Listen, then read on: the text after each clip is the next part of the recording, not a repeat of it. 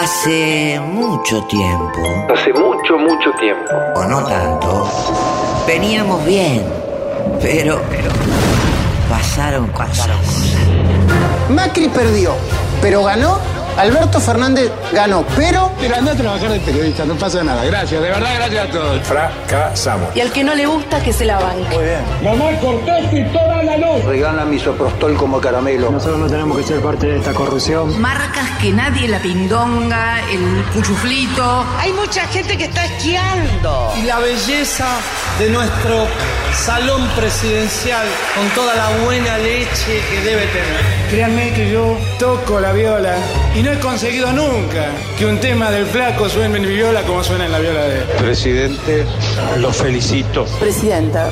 Presidenta, presidenta. Ta. No, no está bien, está mal. Mira si alguien va a doblar por cómo le dan la dobleta doblada. ¿Para qué le voy a mentir si después se van a dar cuenta? Keep America great! Exclamation point. Si hay mucha pobreza, que vaya la gente al campo. Sos una pelotuda. Está haciendo caridad con el bolsillo ajeno. Es dejar morir a la gente de hambre. Papá Noel no se va a morir. Este está filmando. Estamos al aire. Estamos al aire. Es buenísimo, es divertido, a mí me divierte esto. Porque mi familia es judío. Prometo trabajar para que cada chico, para cada, cada chica, cada chique. Primero tenés que meterle el dedo a ver cómo lo tienes. Si lo sacás con algo, no, mi amor. Un homo sapiens encontró un dinosaurio se lo comía. Yo amo Italia. Mal educada, mal educada. Un hombre que tiene sus orígenes en el Partido Comunista. ¡Volvimos! ¡Y vamos quién le voy a contestar? Yo no sé cómo se llama usted. Dígame cómo se llama. Argentina debe devaluar su moneda para pagar sus deudas. Y el problema es que la deuda es como la falopa. Al principio es rica, pero después te mata.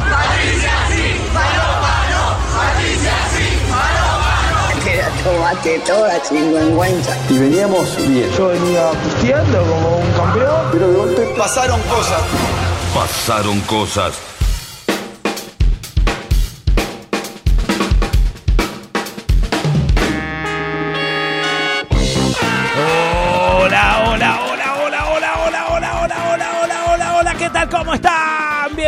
Bienvenidos, bienvenidas. Esto es Pasaron Cosas, un prolegómeno del fin de semana, un arranque con el pie derecho de una larguísima vacación que los afortunados tendrán cuatro días feriados por delante.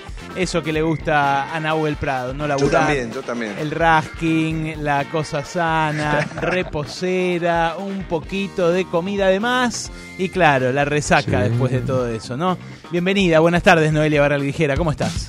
Muy buenas tardes, yo me anoto también, ¿eh? No sé por qué lo mencionas solo a Nahuel Prado, a mí anotame segunda, puede ser segunda, pero estoy en la lista también. Él es el arquetipo del vago, ¿no? Eh, Para nosotros es como una... es, es, es la utopía, ¿no? Es del maxi, la máxima expresión del no trabajar.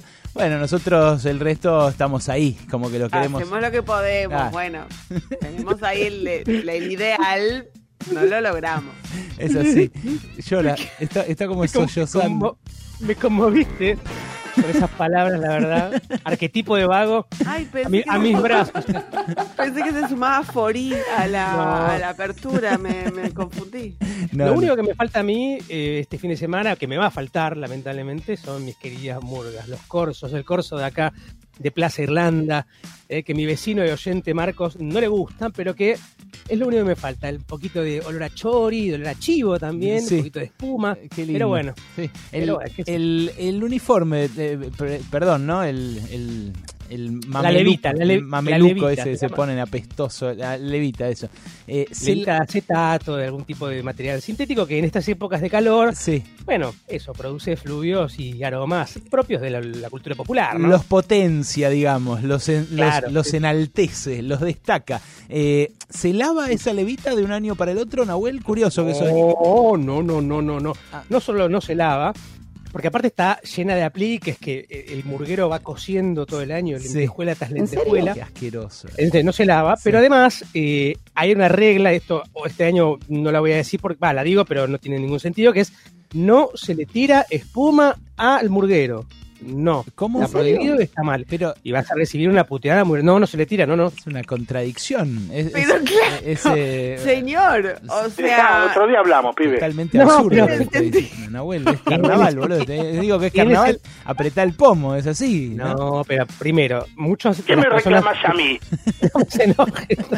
Se enoja también. No se enojen. A ver, es una cuestión vinculada a que muchos hamburgueros van con maquillaje, se le corre el maquillaje, se le mancha el acetato del, de, de la levita. ¿Cómo se llaman los que se disfrazan? Sí, cualquier cosa. hamburgueros. Roberto, No le No, la- atención, la- es un hippie. la- es los un que se disfrazan son fantasías Y, encima hamburguero, una cosa espantosa, un milhojas Tienen otro nombre, los que se disfrazan como. Sí, ahora les dicen distinto, pero él se disfraza. No, fantasías. En, en la hamburguesa se llaman fantasías. Los- los- y los niños se llaman mascotas. Es una cosa muy linda. Bienvenido, Alejandro Wall, pase adelante, viejo.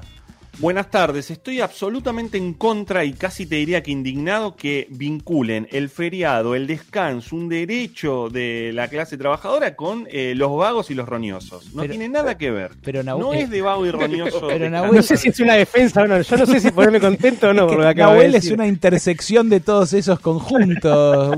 ¿qué- Perdón, te, te estaba defendiendo, Nahuel, perdón. Claro. Gracias, creo. Es así, es así. es- Nosotros lo queremos así, ¿no? Es un chabón que, bueno, tiene los, sus complejidades, va, viene. Más ahora que hacemos radio remoto, ya eh, más, más ah, mejor es la, la compañía y la convivencia, ¿no? Pero la gente que tiene buena relación con el aseo y, y- y que, que trabaja mucho también eh, disfruta del feriado, disfruta del descanso. Pero claro, Sí. Wall, claro, por supuesto. El tipo quiere aclarar que está bien aseado, porque claro, se viene una maratón del levante, boludo. Lo, No, que, lo, que, claro. lo que hay por eh, este fin de semana por delante es como una, una carrera de, de- de postas, de, del, de una carrera coital de postas, ¿no? Una, un, un fixture prácticamente. ¿Qué? ¿Qué? ¿No? ¿No es Si yo estuviera en el- estudio, lo agarraría a Wall, lo miraría a los ojos y le diría, hoy, hoy te convertís en héroe. Claro, es así, es así. Es, eh, o no, el no. domingo, no, y chicos. Pero, pero, pero, no, eh, vos y yo estamos hace mucho tiempo fuera del mundo del Levante, Ale también. Claro. Se trabaja, se trabaja toda la semana. eh. Ahora está en bueno, no, concentración. eso está bien. no, Ah, eso está bien. El chabón, el chabón me imagino un, un Tití Fernández que lo agarra a la mañana, ¿viste? Y él dice, no, bueno, trabajamos toda la semana para esto. La verdad que conseguimos, conseguimos todo lo que queríamos. Hicimos tres goles y bueno, sí, el tercero, la verdad. Costó entrar en el partido, costó entrar, pero después al final aflojamos. O, o- o que, o un clásico también de las preguntas de, de campo de juego que es no se pudo. No. No se pudo. Sensaciones. Sensaciones. espero, solo espero que sea de los que trabajan en la semana y no de los que no se pudo porque mandan el mensaje 4 AM. ¿En Sí. qué andás? No, el, No, hola, hola, señor. bebé, con No, dos veces. Hola, señor. bebé, ¿dormías? Tarjeta. Conmigo no borrar el tarjeta. Conmigo no borrar el Cristina, conmigo. Hola, bebé, dormías, boludo. Hola, bebé, ¿dormías? 4 AM. No, no, no. Estás, estás Cualquier cosa. No, en serio, no, no, por favor. Wall es un tipo que eh, no solo busca el consentimiento, sino que lo busca por anticipado. Ese es un chanta de Lo cuarta. gestiona, lo, lo va trabajando. Es, Chupa es- rufeña el no le cagüete. diga así, Hugo, no le diga así. Es nuestro ¿Quién la viernes. mandó, chico, la comisión? Ahí está, se, agarran una es de Racing, el otro de Independiente. Son gente grande, ¿no? Gente grande. Eh, el, el viernes amerita, porque es como siempre nuestro hashtag viernes elegante, pero no es cualquier viernes elegante, es el viernes previo al Día de los Enamorados, chicos, chicas. Es eh, un momento el cual tienen que aprovecharlo. Nosotros convertimos nuestro programa los viernes prácticamente en un Tinder, prácticamente en una aplicación de Levante. Ya hay éxito, hay parejas que se han formado de oyentes de Pasaron Cosas. Mira cuando les cuenten, Noé, eh, esos eh, oyentes a sus nietos, a sus nietas, le digan, Yo no, había un programa. Espero el momento en que nos empiecen a mandar, eh, poner en un año, fotos de bebites. El bebite pandemia al pasancocero. Pará, pará ¿Por qué no? pará que no, no sé si quería tanto el... foto de bebé, de bebé con remera de Racing. Con remera de Racing. Está, ¡Le llenaron la cocina de llega todo... No, paremos, paremos. Abren, paremos un, un paremos la blog, mano. abren un blog, van subiendo bebites con la remera de Racing, ¿viste? Che, mirá este cómo se Yo no voy parece. a dar nombres. Yo no voy a dar nombres, pero es tal el caudal de trabajo de. ¿Cuál es su apellido? No, L-A-L. Sí, No voy a dar Violeta. nombre, El, be- no voy a dar- no voy el a bebé dar. comía proboletas. El, el bebé comía proboletas. Le daban papilla y él decía, no, proboleta, proboleta, mami, pero es muy pesado para vos, tenés seis meses. ¿Cómo decís No proboleta, nombres? Si todavía mí- no, todavía no decís mamá, decís proboleta, es rarísimo. Eco, eco. Está en el caudal de trabajo de Wall que me acaba de llegar un DM de un oyente diciendo decirle a Wall que el lunes estoy libre. Así. No voy a dar nombres, no voy a decir nada. Espectacular, espectacular. Armó el Tiene que contratar, viste como cuando, como los restaurantes en temporada que contratan personal para el fin de semana largo. Viste, soy como un franquero yo, viste, de Wall, de los DM de Wall. Es espectacular, Nau. Lo que, lo que hemos construido, la verdad, eh, era digno de mejores causas, eh, pero bueno, lo invertimos en esto. Eh, está bien, es lo que había. Eh, hashtag Viernes Elegante. ¿Saben cómo funciona? Ustedes suben su foto con sus mejores galas. Eh, empiecen a entrenar porque esto nació, recordemos, eh, nació en la mitad de la cuarentena, el momento más duro del confinamiento. Y se va a venir otro, se va a venir. Yo no quiero ser aguafiesta. ¿En serio? Sí, no quiero. No ah, bueno, acá Berco, ah, sí, el tremendismo, siempre la izquierda, ¿no? El pesimismo de la razón. El otro día me revolearon Gramsci por la cabeza en la tele, terrible. No, bueno, son muy pesimistas, sí, optimismo de la voluntad, no sé. Yo, eh, en general, pienso que si algo puede salir mal, va a salir mal.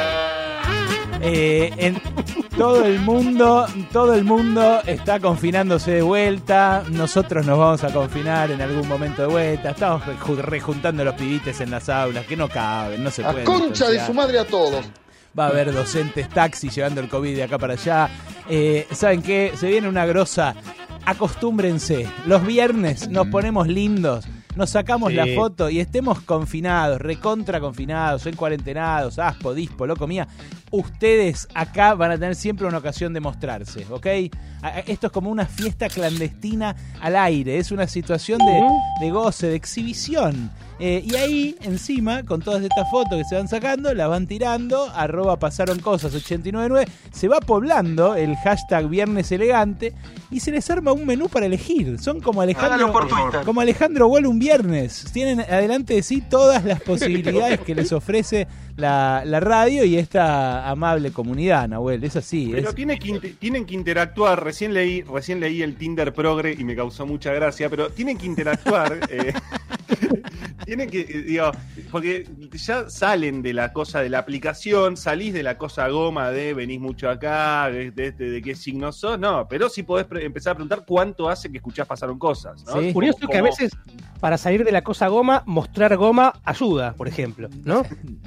O no, o o me fui un poquito, me pasé un par de pasos. Sí. Mientras no seas vos, tal vez ayude. Claro. Te puede servir, puede llegar a servir. Claro. Pero una cosa cuidadita. hay, lo importante Sí, es que la haya. gomosa también, ¿no? Se- se le- No, no, No, Alejandro, eso Alejandro, Pero me Alejandro, sonrojé yo. pero mostrar la gomosa, boludo. Pará, pará, no, no, pará, pará. O ten- sea, unsolicited dick ¿Cuál es pic su apellido? es como una, una re lucha de las mujeres, Alejandro boludo. O sea, se te van a ir a quemar No, no, la no, casa, ¿entendés? Jamás. No, no, no.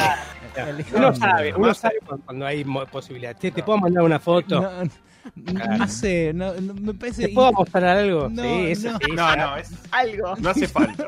No hace, no hace falta. No se muestren, ¿para qué? ¿No? ¿En qué necesidad? Siendo tan, tan, eh, tan eh, a- a- está tan a mano la, la poesía, la metáfora, el mostrar otra cosa, ¿no? Una parte, la parte por el todo. Eso, uno Sí. puede mostrar una, una- un hombrito. ¿eh? La gran fanego puede ser, si no. La No. gran fanego. ¿Te puedo mostrar algo?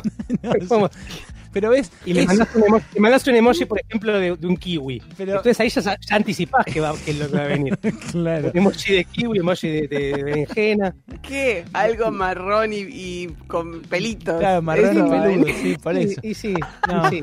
no lo hagas, sí, Nahuel, tiene- no lo hagas. suele no. venir con eso, con guarnición de eso. Ay, sí, sí, la verdad. asqueroso, dijo Es guarnición. la verdad. No, en serio, Fanego lo llevó al terreno cinematográfico, nos terminó mostrando un, un testículo sin que nadie se lo pidiera, porque al entrar, al entrar a ver la película, no te dicen vas a ver un huevo de Fanego, no te lo dicen, no, No. te lo dice nadie, no te- no- Y bueno, lo mismo que cuando comprabas las noticias y estaba Bernardo Neustadt sentado en Punta del Este en la playa, no te decían, Pero- ojo que viene, viene con Sí. O Sí, Salón oval. bolsa escrotal. Mirá, un, aviso dice incluye bolsa escrotal a cielo abierto. Claro. Mochila genital. No, no, en serio, hay que tener cuidado con estas cosas. Uno no las quería, no, no son una agradable sorpresa. El viernes elegante no es para eso. El, No es el- para eso, no, para, más bien para cubrir todo eso, ¿no? Claro. Cubrirlo con algo lindo. Algo, algo lindo, algo que te engalane, algo que eh, te acerque a, a eso que buscas. Puede ser del sexo opuesto, puede ser del mismo. Acá no prejuzgamos, ¿eh? no, no, no tenemos ningún límite a la fantasía. Lo que sí les pedimos es que, bueno, eh, nutran este hashtag con sus imágenes, porque es la ocasión que tenemos para ponernos lindos. Miren, yo me puse esta remera que me regaló Fer, nuestro oyente, la semana pasada. eh, la remera de Pasaron Cosas sobre... ¿Vos sos del Partido Obrero, Percovi? No, no es, de- es es más, esta, este simbolito que ve acá Cristina, el de la Unión Soviética, eh, al- a los trotskistas, como los del Partido Obrero, no les trae los mejores recuerdos porque, bueno, su líder No. fue eh, asesinado justamente con un picahielo Claro. por los que eh, llevaban estas remeras. Esta es una remera de la Unión Soviética. Nada más derechista que ser trotskista. Bueno, no, es cierto, no es cierto que si la voz mira para un lado es la que la del Partido Comunista y la, cuando mira para el otro es la del movimiento trotskista. ¿O me Exactamente, equivoco yo? Es así, ¿no? exactamente. Sí, es al Sí, revés. Sí. Macri es de izquierda, es la nueva izquierda. No, más o menos. Lo mismo que el Durán. puño en alto, lo mismo que el puño en alto, ¿no? Lo- lo- el, el trotskista sabe diferenciar el puño izquierdo levantado. Qué ¿no? nivel de detalle, chicos. Claro. Es muy difícil. Y así, bueno, no, y lo que pasa que desde el Ya lo peronismo- vivimos No, desde esto. el peronismo se ve todo igual, como, como Pichetto, ¿eh? Vos lo Es una pregunta tuya habitual. es medio borroso así, decís, son todos zurdos, son todos desiguales, es lo mismo. Comunistas. Le va a pegar. Claro, no, no le, pe- no, no le va a pegar a Wall, por favor, eh, Pichetto, que se puso todo lindo para el fin de semana largo. Usted también, ¿eh? El Qué- WhatsApp del Facebook. Qué lindo le queda el pantalón ahí arriba, Miguel, ¿eh? Qué lindo. Me parece que es una, un un gran atuendo. No se ría, Cristina, ¿de qué se está riendo? qué bárbaro. Se cago de risa. Perdón, Alejandro. Imagino No, más a, a Pichetto y bueno. Sí, no, ¿no? Es muy, difícil porque No, es muy, no, debe no. ser muy parecido a Neustadt, digamos. No, lo importante, claro, es que no le pase eso. Bueno, viernes elegante, amigos, amigas, eh, ustedes pueden participar en todas nuestras redes sociales, pero también saben que participen en nuestro WhatsApp hoy, porque el viernes elegante pasa mucho de foto va, foto viene, y la seducción también pasa por la palabra, ¿ok? Tenés una linda voz, eh, tenés tu programa favorito enfrente, te abren la vía de comunicación para que vos grabes un mensaje y decís, hoy me puse esto porque estoy como un campeón, hoy me puse esta, esta torerita, por ejemplo, porque estoy para un fixture de cuatro chongos este fin de semana Muy largo. Muy bien. Y me tiras así y bueno, ¿qué, qué- compartís de algún modo esa algarabía con el resto de los oyentes, ¿o no, Nau? Cuatro chongos, todos el viernes y los tres días más de descanso. Los tres días que quedan de descanso. Claro, recuperarse, ¿no? Bueno, Claro. eh, ¿saben qué? Eh, nosotros no juzgamos, nosotros acá escuchamos nada más, ponemos al aire, eh, compartimos, hacemos que crezca esta comunidad. Eh, súmense eh, en el 155-379-8990 hasta las 4 de la tarde los vamos a escuchar y Mauro ellos los va a poner al aire, incluso si manda mensajitos de menos de 10 segundos. Para vos, Nahuel. ¡Vamos, la murga! Ya podés hacer movimientos inconexos como si no supieras moverte o caminar. Suena el murguero.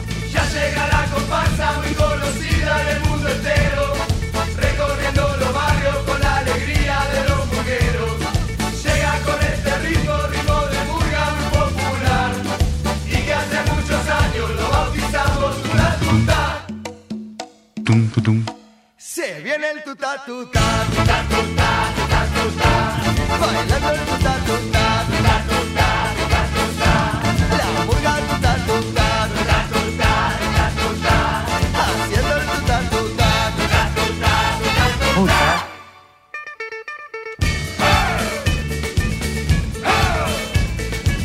el.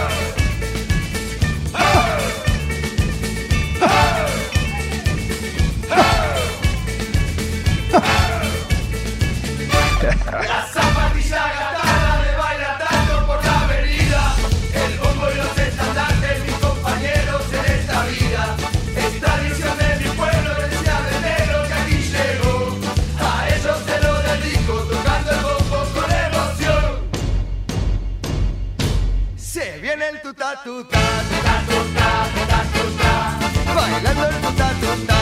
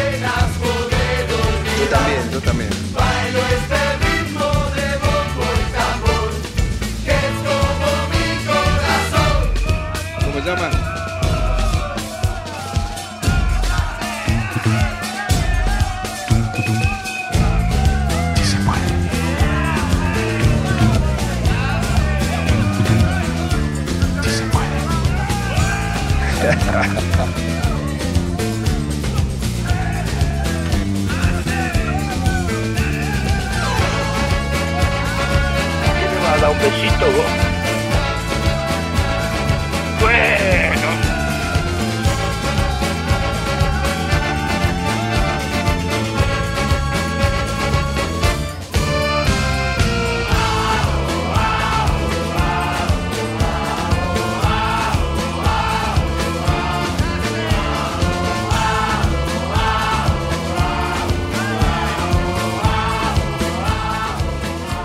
Pasaron cosas.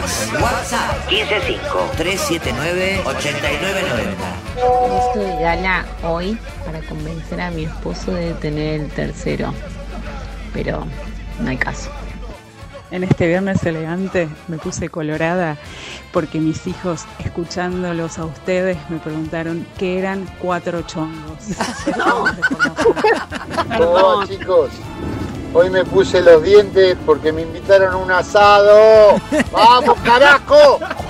Es muy lindo. Llega el viernes elegante con los Chicos, subamos, subamos un poco la vara, por Dios, les pido. Se puso los dientes, está elegante, qué maestro. Che, eh, hay una. Algunas se quitan los dientes eh, para situaciones de Nahuel, la roja para No, vos, no, viejo, por favor. No, entre la gomosa y esto. Hay una, hay una, hay una femipatrulla acá abajo, pero real, no es real. Tiene una, Sí, tiene- y sí. tiene una Esto batidora. Está desbordado. Tiene una- Desbordado. Tiene una batidora, una cosa una y bueno. batidora rosa arriba. Es muy raro. eh, tiene forma parecida a la del auto de Penélope Glamour, ¿viste? Pero sacó unas esposas de peluche. A mí me da miedo. Yo no sé qué está pasando. Agente, agente, arrésteme pronto si te de peluche. Nahuel, para de bailar, viejo. Fiesta en los autos, fiesta en las casas. La gente recuerda esta canción. Cómo nos divertíamos, cómo bailamos con el tutá tutá, loco. Qué temardo, qué grande los auténticos decadentes. Qué bárbaro. Yo los tengo asociados. Te levantan cualquier fiesta. eh. Los tengo Cualquier mal fiesta. asociados porque en los primeros 2000 me acuerdo la franja morada los contrataba para tocar a veces ahí la guita que tenían, ¿no? La guita. cobran, hijo. Claro, y los pibes iban, entonces yo los tengo asociados a lo feo, a lo mafioso, pero no, eran, son lindos, son una fiesta. Son una fiesta y son laburantes además, así que iban, le, gar- le garpaban, iban, son un montón, así que le tenían que juntar guita para todos. ¿Qué dice la gente? Nuestro hashtag viernes elegante, Noelia. Cantidad de fotos, así que atención con el pasaron Tinder. Gustavo manda foto con una remera de, si no me equivoco, Perón. Así que atención las chicas peronistas. Sí, Flor sí, es que es un manda argumento de levante también la ideología, claro que sí. Claro, Por, su- por supuesto que sí. Flor manda una foto hermosa con unos rulos tremendos. Viernes elegante, jornadas docentes. Dice, vamos que arranca el fin de semana de lluvia.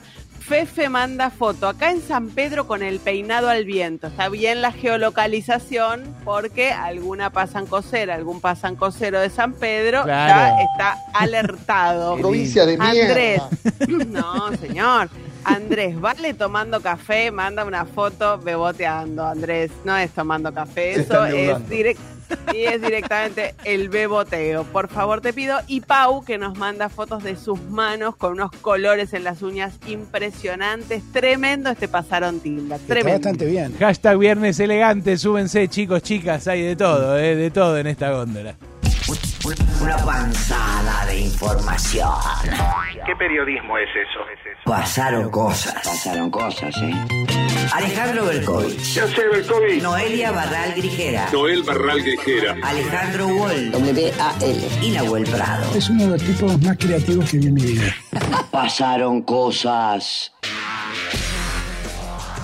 Ustedes ya saben porque acá se habló mucho, mucho del tema, pero el impuesto a las grandes fortunas, del que ahora que se aprobó los medios prefieren no hablar. Antes sí hablaban un montón de lo malo que era, de cómo podía perjudicar la inversión, cómo podía eh, perjudicarnos a nosotros, los que no somos esos 12.000 ricos y famosos magnates que van a tener que eh, contribuir con apenas un 1,5% de sus patrimonios para morigerar los efectos de la pandemia.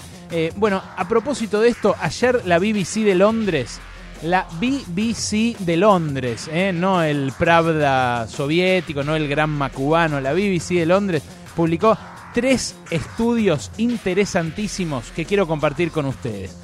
En Gran Bretaña están discutiendo mucho sobre los 50 años de Maggie Thatcher, ¿no? La vez pasada me decía Fernando Rosso que leyó sus memorias, yo me las debo todavía, las de la Dama de Hierro, la madre del neoliberalismo a nivel mundial, la que junto con Ronald Reagan eh, bueno, prohijó eh, la era de la austeridad, la era de la desigualdad, esta era la que estamos viviendo justamente desde hace 50 años. Eh, se preguntaron dos economistas británicos a propósito de ese aniversario si valió la pena bajarle tanto los impuestos a los ricos como ocurrió desde la época de Maggie Thatcher. Eh, los economistas son David Hope y Julian Lindbergh, eh, trabajan en la London School of Economics, y lo que hicieron fue introducir en sus probetas, digamos, de laboratorio, las reformas impositivas que hicieron dos decenas de países entre 1965 y 2015, siguiendo los preceptos de la reforma impositiva tacherista, o sea, hacer más barato el Estado eh, y bajar los impuestos a los que más tienen para incentivar las inversiones. Lo que eh, querían hacer, tanto Hope como Lindbergh, era eh, valorar si esto sirvió, ¿no? O sea, hacer un estudio empírico respecto de esto. Bueno, ahí aparecían Francia, Estados Unidos, Japón, Reino Unido, Alemania. En todos hubo exenciones de impuestos, impuestos a la renta, eh, impuestos a los dividendos del capital, herencias, propiedades. Entonces ahí aparecen rebajas tremendas que hubo. Eh, en Estados Unidos, por ejemplo, la tasa máxima marginal del impuesto a los ingresos de los más ricos, o sea, cuánto, cuánto les cobraron a los más ricos eh, por encima de un determinado nivel de ingresos, que pongamos puede ser 3 millones, 4 millones de dólares por año. ¿Cuánto le cobraban por encima de eso antes de Reagan y Thatcher en Estados Unidos a los magnates? 91%. ¿Cuánto les cobran hoy? 37%. En el Reino Unido pasó también de cerca del 90%, o sea, de cortarle los pelos a casi todo el ingreso que superara determinado nivel, pasaron al 50%, bajaron a, a- a casi la mitad. Y otros países europeos y asiáticos también bajaron muchísimo sus impuestos. Lo decía la vez pasada, acá, para, acá para la Argentina, Cristian Girard, el, el jefe de ARBA.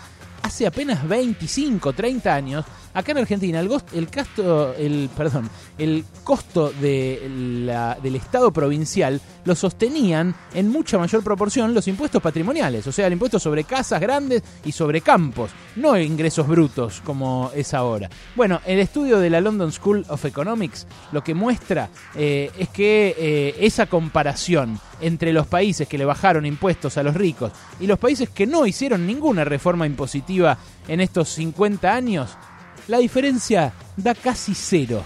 Los efectos que detectaron sobre la inversión y sobre el crecimiento económico en las economías que bajaron impuestos a las grandes fortunas eh, es que no hubo ni mayor crecimiento económico ni más creación de empleo. Esto lo discutíamos esta semana acá con Teddy Caragosian, ¿se acuerdan? El empresario que me decía, bueno, con... eh, discursos como el tuyo se terminan yendo los empresarios a Uruguay o a otros países. Bueno, la, muestra empírica que da este estudio de la London School of Economics es que no es así, que no hay eh, diferencia en términos de empleo o de crecimiento entre países que le bajaron los impuestos a los ricos y los que no. Segundo informe, también publicado por la BBC, unos investigadores del Banco de Italia siguieron a lo largo de los siglos los apellidos que fueron ricos en el siglo XV. Mirá vos qué interesante. se fueron a fijar eh, los, eh, los orígenes de las grandes fortunas actuales, pero eh, partiendo al revés, partiendo de, de- de atrás para adelante. Entonces vieron quiénes eran los millonarios en 1427. 600 años después, lo que buscaron es si, ese, si esos mismos apellidos tenían ingresos más altos eh, que los demás, más altos que la media. Y encontraron que sí, que seis siglos después los efectos de haber pertenecido a una familia rica no se desvanecen. Eh, en promedio tenían estos, eh, estos apellidos 5% más altos sus ingresos que el promedio de la sociedad y 10% más altos sus patrimonios que el promedio de la sociedad. Una evidencia de que hay, así como hay un techo de cristal en el caso de las mujeres, por ejemplo, para acceder a determinados cargos, hay un piso de cristal que protege a los descendientes de la clase alta de caer por la escalera económica, algo que, eh, según eh, la promesa permanente del capitalismo, no es así, porque eh, supuestamente hay movilidad social y uno puede pegarla, ascender o, no sé, no trabajar, no esforzarse y entonces descender. Bueno, no es así. Eh, al menos según este estudio del Banco de Italia. El tercero es del Instituto Peterson para la Economía Internacional, un instituto yankee. O sea, estoy citando un London School of Economics, un eh, Banco de Italia y un Instituto Peterson de Estados Unidos.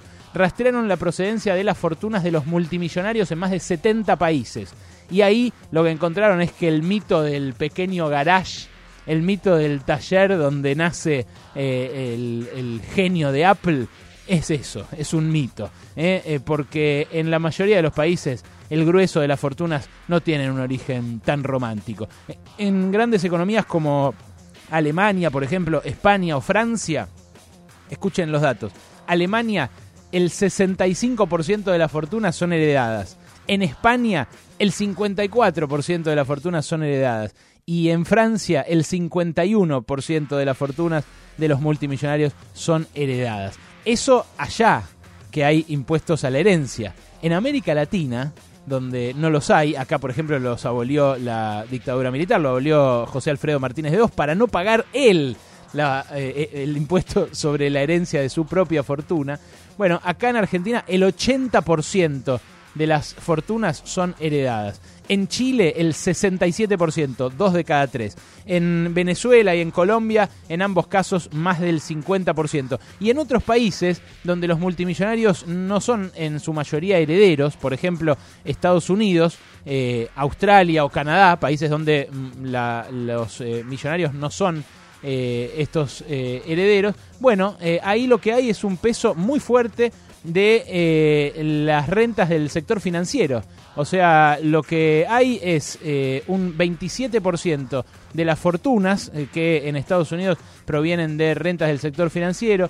31% de las fortunas en Australia provienen de renta de activos financieros y 25% en Canadá. En fin, no corregir estos desequilibrios en la circulación de riqueza a través de impuestos eh, o a través de otras medidas redistributivas, pero la más eficiente que encontró el capitalismo hasta ahora son los impuestos, lo que tiene es consecuencias económicas y sociales muy graves. Generó desigualdad, eh, generó freno al crecimiento, generó freno al empleo, en definitiva generó todas las promesas incumplidas de la globalización eh, en, este, en este momento, en este 2021, 50 años después de las reformas que introdujeron Reagan y Thatcher. Ahora eh, un nuevo discurso emerge eh, diciendo que el Estado es lo malo, que es la rémora, que es lo que hay que combatir para crecer, lo que hay que achicar. Y lo creen muchos pibitos, muchos pibes jóvenes que no habían nacido cuando aparecieron Reagan y Thatcher. Bueno, es bueno revisar la historia para entender que eso no tiene nada de nuevo, que ya se dijo en aquel momento, pero que ya se había dicho también hace casi un siglo y medio, a fines del siglo XIX, eh, en la emergencia de los economistas neoclásicos. Eh, ya lo de Milley ya se escuchó hace 50 años y hace casi 150 en su primera edición. Estos tres estudios muestran que eh, lo que prometen, ese crecimiento infinito, esa inversión por parte de los ricos cuando no se les cobra impuestos, no son más que espejitos de colores. Hasta las 16 pasaron cosas. Y pasaron cosas. Con Alejandro Berkovich. Radio con Voz. 899. Enero 2020, el CELS tiene una agenda de trabajo. Marzo 2020, explota esa agenda y se impone la de la pandemia. ¿Cómo trabaja una organización de derechos humanos cuando todo es urgente, pero es imposible no pensar al mismo tiempo los temas del futuro? Post, el libro del CELS, que cuenta cómo luchamos y a veces perdimos por nuestros derechos en pandemia. Ebook gratis en todas las plataformas y disponible en papel en las mejores librerías. Publicó Siglo XXI. El mejor día es el sábado, obvio. Para mí el miércoles es insuperable. ¿El miércoles? ¿Qué tienen los miércoles? Con beneficios Credicop, los miércoles son insuperables. Con tus tarjetas Cabal Credicop, 10, 15 y hasta 20% de ahorro en más de 220 supermercados. Consulta los superadheridos y todas las promociones en www.bancocredicop.coop. Banco Credicop Cooperativo. La banca solidaria. Promoción aplicable a la cartera de consumo válida para consumos realizados los días miércoles del 1 de enero al 31 de marzo de 2021. Más información en www.bancocredico.coop o a través de Credicop responde al 0810 888 4500. Juega la selección, juegan los mejores en ESPN. Viñolo, Clos, Latorre, López, Fantino y un equipo que siempre sale a ganar. ESPN es tu pasión. ESPN es fútbol. Yo uso una placa de descanso para dormir. Lo que no sabía es que acumula bacterias que podrían afectar mi salud. Las tabletas limpiadoras Corega Tabs eliminan el 99,99% de las bacterias que causan el mal olor en 3 minutos. Proba Corega Tabs. Es práctico y funciona. Poseada en la jugada, la que siempre sale más. Y si no sale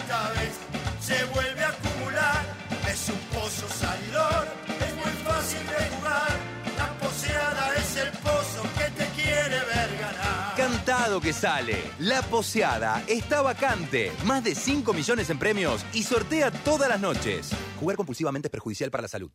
Del viernes al martes en Jumbo, 50% de descuento en la segunda unidad en librería. Pagando con tarjetas en COSUD, 70% en la segunda unidad. Además, ahora dos en productos seleccionados de origen nacional. Paga la primera cuota a los 90 días. Hasta 20% de descuento más 12 cuotas sin interés en productos seleccionados de heladeras, freezers, lavarropas y acondicionadores de aire. Aprovecha también 40% de descuento en lámparas. Encontrá estas y otras ofertas más en jumbo.com.ar. Sigamos cuidándonos. Te da más. Para más información ingresa a jumbo.com.ar. Promoción válida del 12 al 16 de febrero de 2021 en sucursales Jumbo adheridas informadas en jumbo.com.ar. Consulte planes de financiación en tiendas. La app IPF es un camino de ida, porque disfrutás los mejores beneficios sin vueltas. Obtené 10% de ahorro en Infinia e Infinia Diesel todos los días y en Super todos los miércoles. Además, en febrero tenés un 20% de ahorro en boxes haciendo tu reserva desde la app. Con app IPF, los beneficios llegan de la manera más ágil y segura. Tope de reintegro 250 pesos por semana. ¿Alguna vez te preguntaste por qué pagás tanto por un agua saborizada? Este verano, soltá el pagar de más. Probá las aguas saborizadas Bagio Fresh. Son ricas, livianas y tienen verdadero jugo de frutas Bagio. Este verano, con agua saborizada Bagio Fresh, soltate y viví fresh. Los accesos a la ciudad funcionan con total normalidad. Ya se está descomprimiendo Autopista 9 de Julio y Calle Corrientes y está liberada Avenida Belgrano que estuvo congestionada por cortes con manifestantes. Si estás volviendo a casa y lo que no se descomprime es tu dolor de espalda, probá Voltaren Emulgel con diclofenac que se aplica sobre la zona del dolor, reduciendo la inflamación y acelerando la recuperación. Voltaren, efectivo alivio del dolor sin comprimidos. Voltaren Emulgel es una alternativa frente al uso de tratamientos orales. Contiene diclofenac de etilamónico. 899. Radio con vos. Y sí, ahora que parece que se viene el comunismo en todos lados, como dijo Sisek. Mejor conocer cómo piensan los izquierdistas, anticapitalistas y de izquierda. Así que no te pierdas ningún programa de Pasaron Cosas. Pasaron Cosas. Un programa, hecho por marxistas para que te des cuenta de todo lo que viene ahora en el mundo. Aunque no creo que, porque después todo va. ¿Qué sé yo? Los ministros de Educación de todo el país acordaron el regreso de las clases presenciales. Sí, se reunió hasta hace un ratito el Consejo Federal de Educación eh, y al finalizar el encuentro el presidente Alberto Fernández aseguró que como la pandemia no terminó y no se sabe cuánto más va a durar, eligieron adaptarse a vivir con el virus y volver a las clases presenciales con protocolos. También habló el ministro de Educación de la Nación, Nicolás Trota, que ratificó que están dadas las condiciones con la particularidad de cada región para tener presencialidad en las escuelas. Docentes porteños paran el miércoles, jueves y viernes de la semana próxima. Sí, no son todos, son los nucleados en el gremio ADEMIS eh, que van a realizar una medida de fuerza de 72 horas para denunciar que no están dadas las condiciones para un retorno seguro a las clases presenciales, como aseguran las autoridades. Lo que discuten eh, los representantes de ADEMIS es que se pueda mantener a los alumnos todos los días, todos, que todos vayan todos los días eh, y por cuatro horas por lo menos a las aulas, algo que eh, estableció la ciudad de Buenos Aires y que en otros lugares no, no están así, es con, es con alternancia, con parte de las clases de modo remoto y demás. Marcos da pena, usted, ¿cómo anda, Marcos? Pase adelante, póngase Muy bien, mandando, estoy por mandar una foto ahí a esto de, viernes elegante. Ah, mire usted. voy a bajar el barbijo bien ahí por abajo, la zona del bigote. No. Y lo mando con mi movicón para que las chicas, bueno, me escriban porque yo también. sí, claro. Todavía activo. Qué bueno, qué bueno, Marcos, que se adapte a las nuevas tecnologías, ¿eh? eh me gusta eso. Eh, usted es asesor del jefe de gobierno porteño. Eh, sí. Dígame, ¿están dadas las condiciones para que empiecen las clases la semana que viene, después del feriado?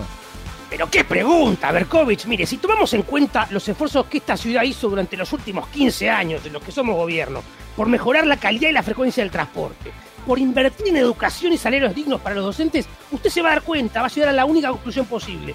Nunca estuvieron dadas las condiciones para empezar las clases. Así que ahora, por una gripecita, no me vamos a poner, no nos vamos a poner quisquillosos. Gracias, Marcos, vaya tranquilo. No hay por qué. No sáquese la foto, qué va.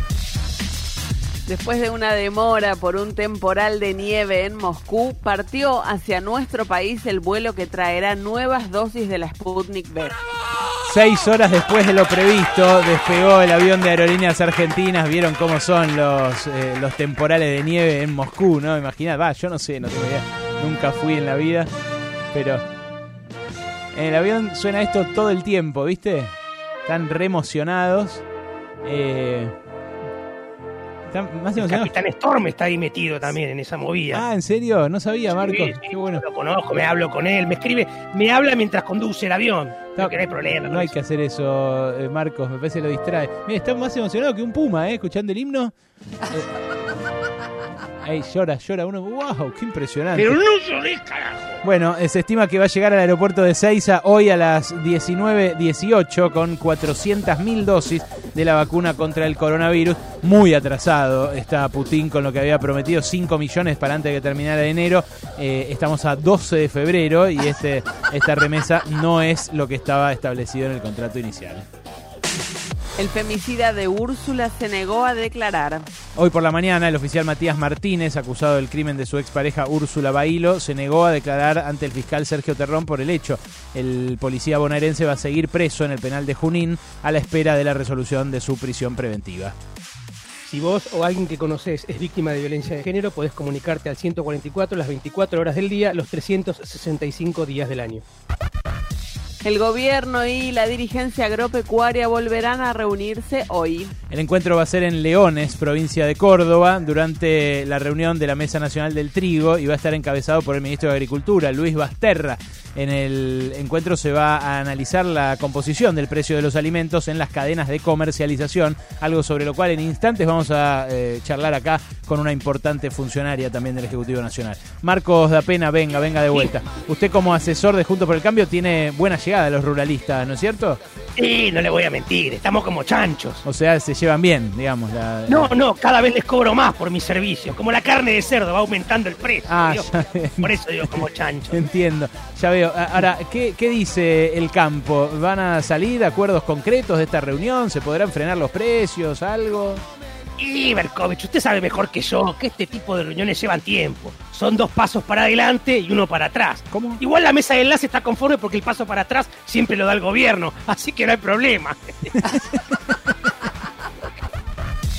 denuncian la presencia de un submarino nuclear de Estados Unidos junto a aviones británicos cerca de Malvinas. El gobernador de Tierra del Fuego, Gustavo Melela, advirtió que el hecho viola resoluciones de la ONU sobre la soberanía argentina sobre... Pero, ¿qué es eso, Joe? ¿Qué mandó Biden? ¿Qué le pasa? Pero, señor, es nuestra. Es ahí. Mirá cómo se escucha, eh, desde acá se escucha impresionante. Pero bueno. está conducido por afrodescendientes, ¿eh? Ojo. Atención Ah, porque. ahora sí, imperialismo progre, ¿no? Gracias, gracias Sí, Marco. claro, Hay deportes con Alejandro Wall. En el Abierto de Australia desalojaron al público en medio de un partido. Ocurrió anoche en el encuentro que Novak Djokovic le ganó a Taylor Fritz. Eh, el serbio pasó a octavos del Abierto de Australia. Como Melbourne vuelve, va a volver a la, tiene que volver a la cuarentena por un rebrote de coronavirus. Se encontraron 5 casos, luego 19. El público tuvo que dejar el Rod Laver Arena en medio del partido. No va a haber público hasta dentro de 5 días, al menos en el Abierto de Australia donde ya no quedan argentinos porque quedó eliminado Diego Schwarmans frente al ruso Aslan Karatsev 6-3, 6-3 y 6-3. Qué nombre el ruso metió, ¿eh? 11 minutos faltan para las 2 de la tarde. Esto es Pasaron Cosas y en este momento hay 25 grados 5 de temperatura acá en la ciudad de Buenos Aires. El Servicio Meteorológico Nacional dice que el eh, fin de semana largo se va a dividir en dos. Sábado y domingo hay previstas lluvias y tormentas. Lunes y martes parcialmente nublado con un solcito lindo para empezar a crepitar. Mañana mínima 20, máxima 26. El domingo mínima 19, máxima 26. A la, a la hora de la siesta. Hasta no me deja dormir, Víctor Hugo. Pasaron cosas. Ah, bueno, no. Lunes a viernes. De 13 a 16. Pasaron cosas. Pasaron cosas. En radio con vos. Acordate que es viernes elegante, podés compartir tu foto bien emperifollado, bien emperifollada en nuestras redes sociales, arroba pasaron cosas 899. Y si sos original, tenés premio. This one goes out to the one I love. This one goes out to the one I've left behind. A simple prop to occupy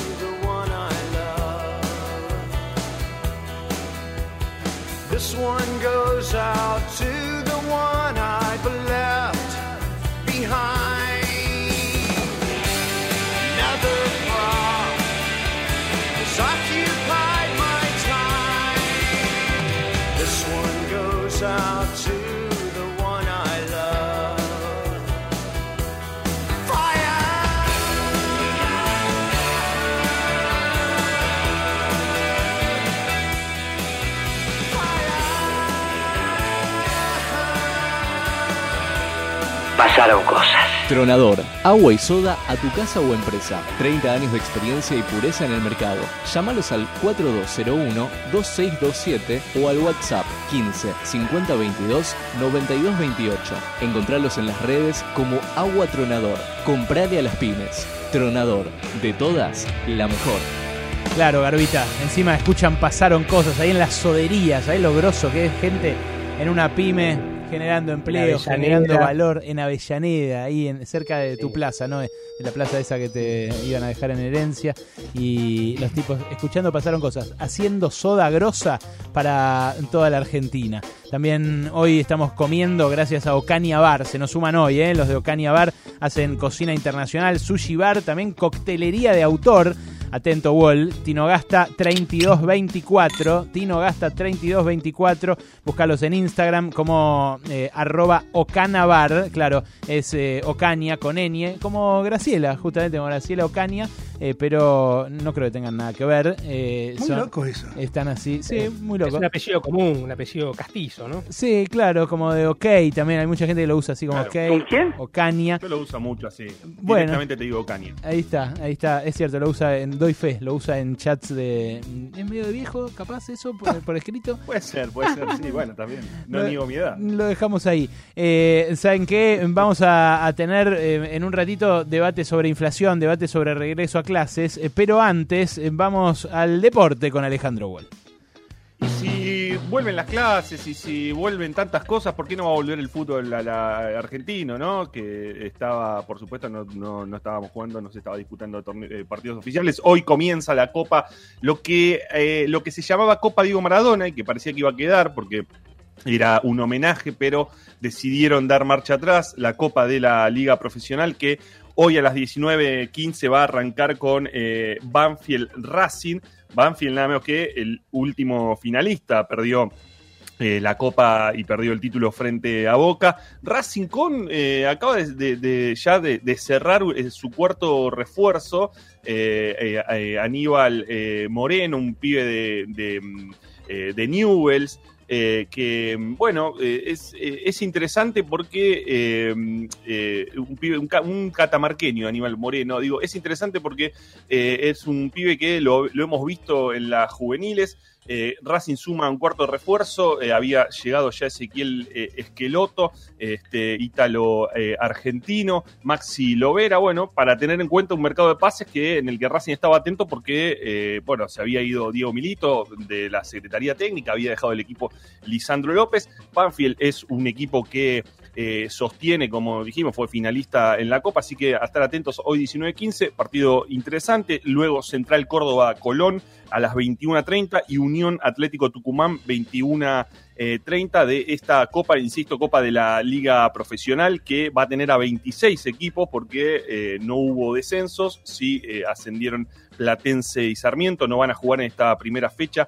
Es eh, Platense y Sar- Sarmiento es el clásico porque cada fecha va a tener eh, un cruce clásico. eh, va a tener además, si bien se mantiene la, la- decisión de que no haya descensos, sí va a comenzar a tenerse en cuenta los promedios, con lo cual los equipos van a tener que tener un poco más de, cuidado. La Copa Diego Maradona, la que comenzó después de los ocho meses sin fútbol, no tenía ni promedios, eh, ni, empezaba a contar los promedios para futuros descensos, ni tenía descensos. Eso hizo también que muchos equipos se liberaran en, en términos eh, competitivos. Ahora, eh, que si bien no es un título local, no es una liga, es una copa, sí va a haber que estar eh, atentos a eso. Decía 26 equipos, dos eh, eh, zonas de 13 equipos que se van a disputar, pero que van a haber cruces entre, entre clásicos. En esa división, el ganador va a, a Copa Libertadores. eh, que este, además va a ser Copa Libertadores, digo, 2022. Copa no se va a cruzar con esta Copa de estos primeros días, con lo cual también puede, uno puede pensar que los eh, equipos van a salir un poco más. Eh, es un fútbol argentino eh, que eh, genera muy poca expectativa. No, Eh, bueno, o pero sea, algo trata- tenés que generar. Es el, el primer fin de semana de la Copa.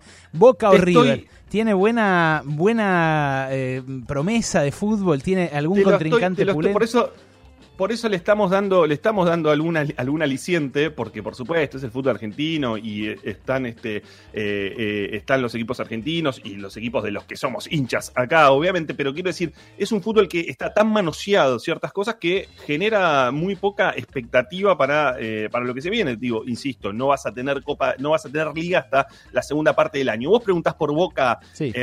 por Boca y River. Bueno, lo que lo, lo más eh, en, el caso de Boca es que mantiene, mantiene, la, mantiene la base de- del equipo eh, que fue campeón de la, de la Copa Diego Maradona.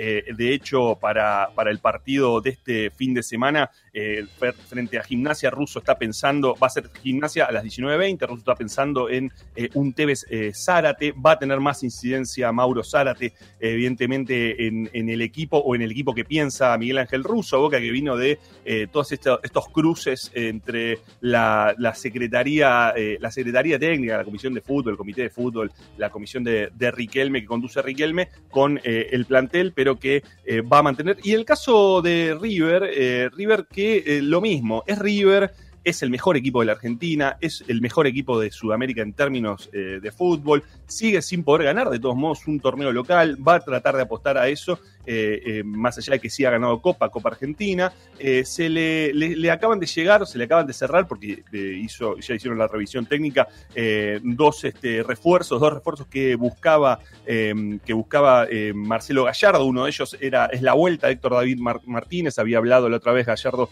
sobre esto, y Agustín Palavecino, que ya llegó, ya se hicieron la revisión técnica, son los refuerzos que tiene Gallardo. No muy rutilantes, ¿no? Muy rutilantes. Por eso se quejó el otro día. No es, un, no es un gran. Por eso te marqué lo del mercado de pases de Racing, eh, porque no es un gran mercado de pases. Sí vas a tener expectativa porque tenés el debut de Diego Dabove en San Lorenzo, Julio César Falcioni que comienza otra vez un proceso en, en Independiente. Tenés expectativa de. Bueno, eh, eh, Juan Antonio Pixi en Racing comienza también un- eh, su nueva gestión. Tenés expectativa en esos aspectos, pero no es un gran mercado de pases. En el caso de Racing, para que te des una idea, Ale, cómo, cómo, porque no hay plata, obviamente, en los clubes, Racing cerró préstamos, en algunos casos préstamos, eh, por 500 mil dólares, con opciones de compra posteriores de 5 millones de dólares. Con lo cual, lo que vos uno imagina es que ese jugador va a ser imposible de comprar para Racing, salvo que renegocie esa opción. Ahora, son ingenierías y mecanismos que encontraron los clubes para poder reforzarse, para poder Claro. tener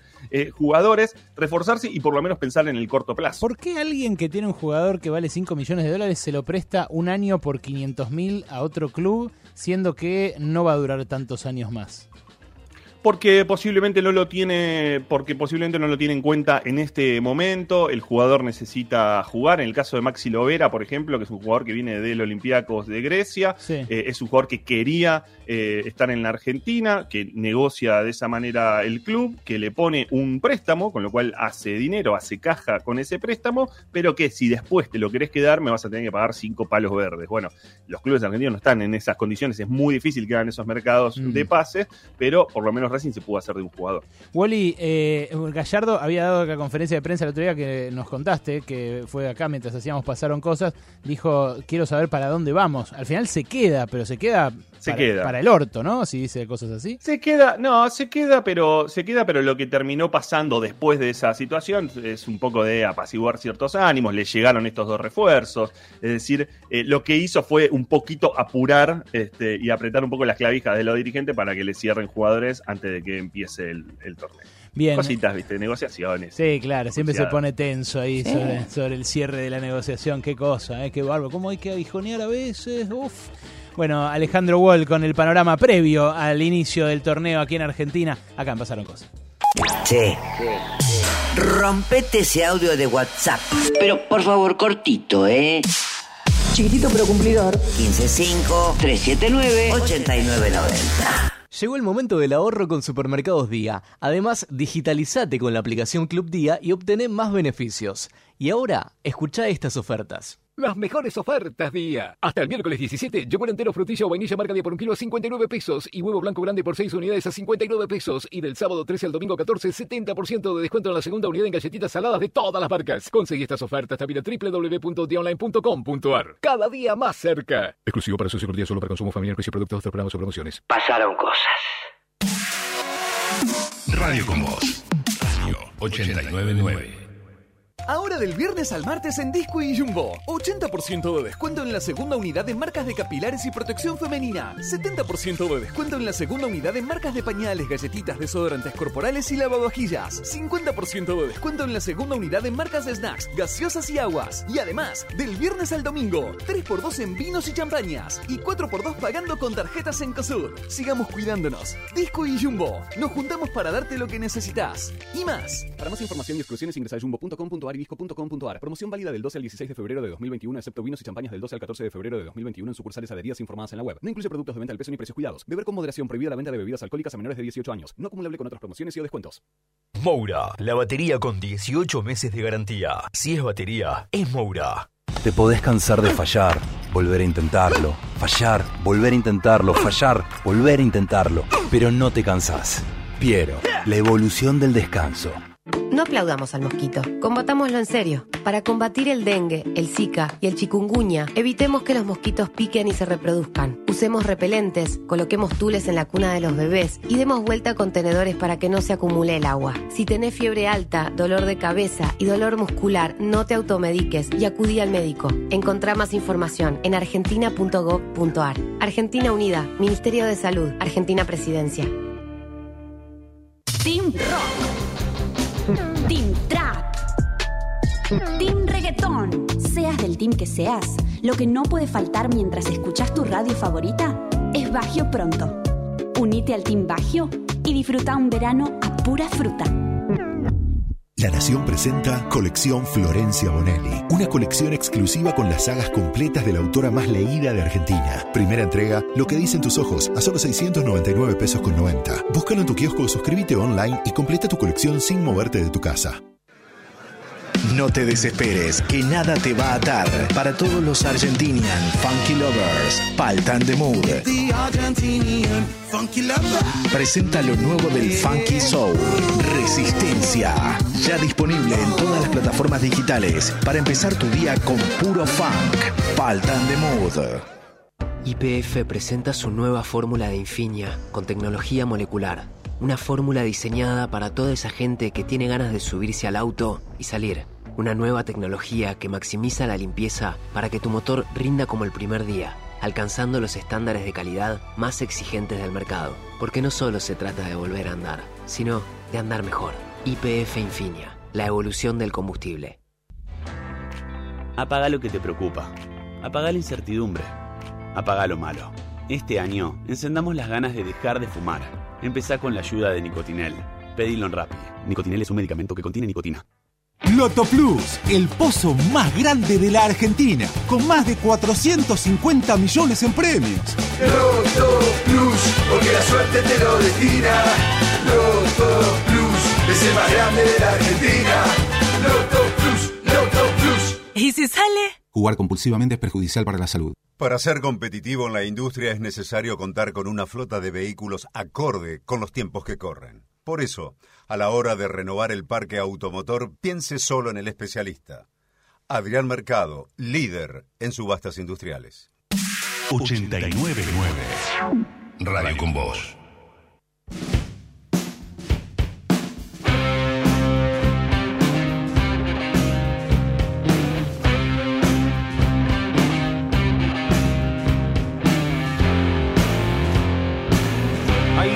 La ciudad se contamina. El gato negro está cruzando tu avenida y los que ven, no ven. Pasaron cosas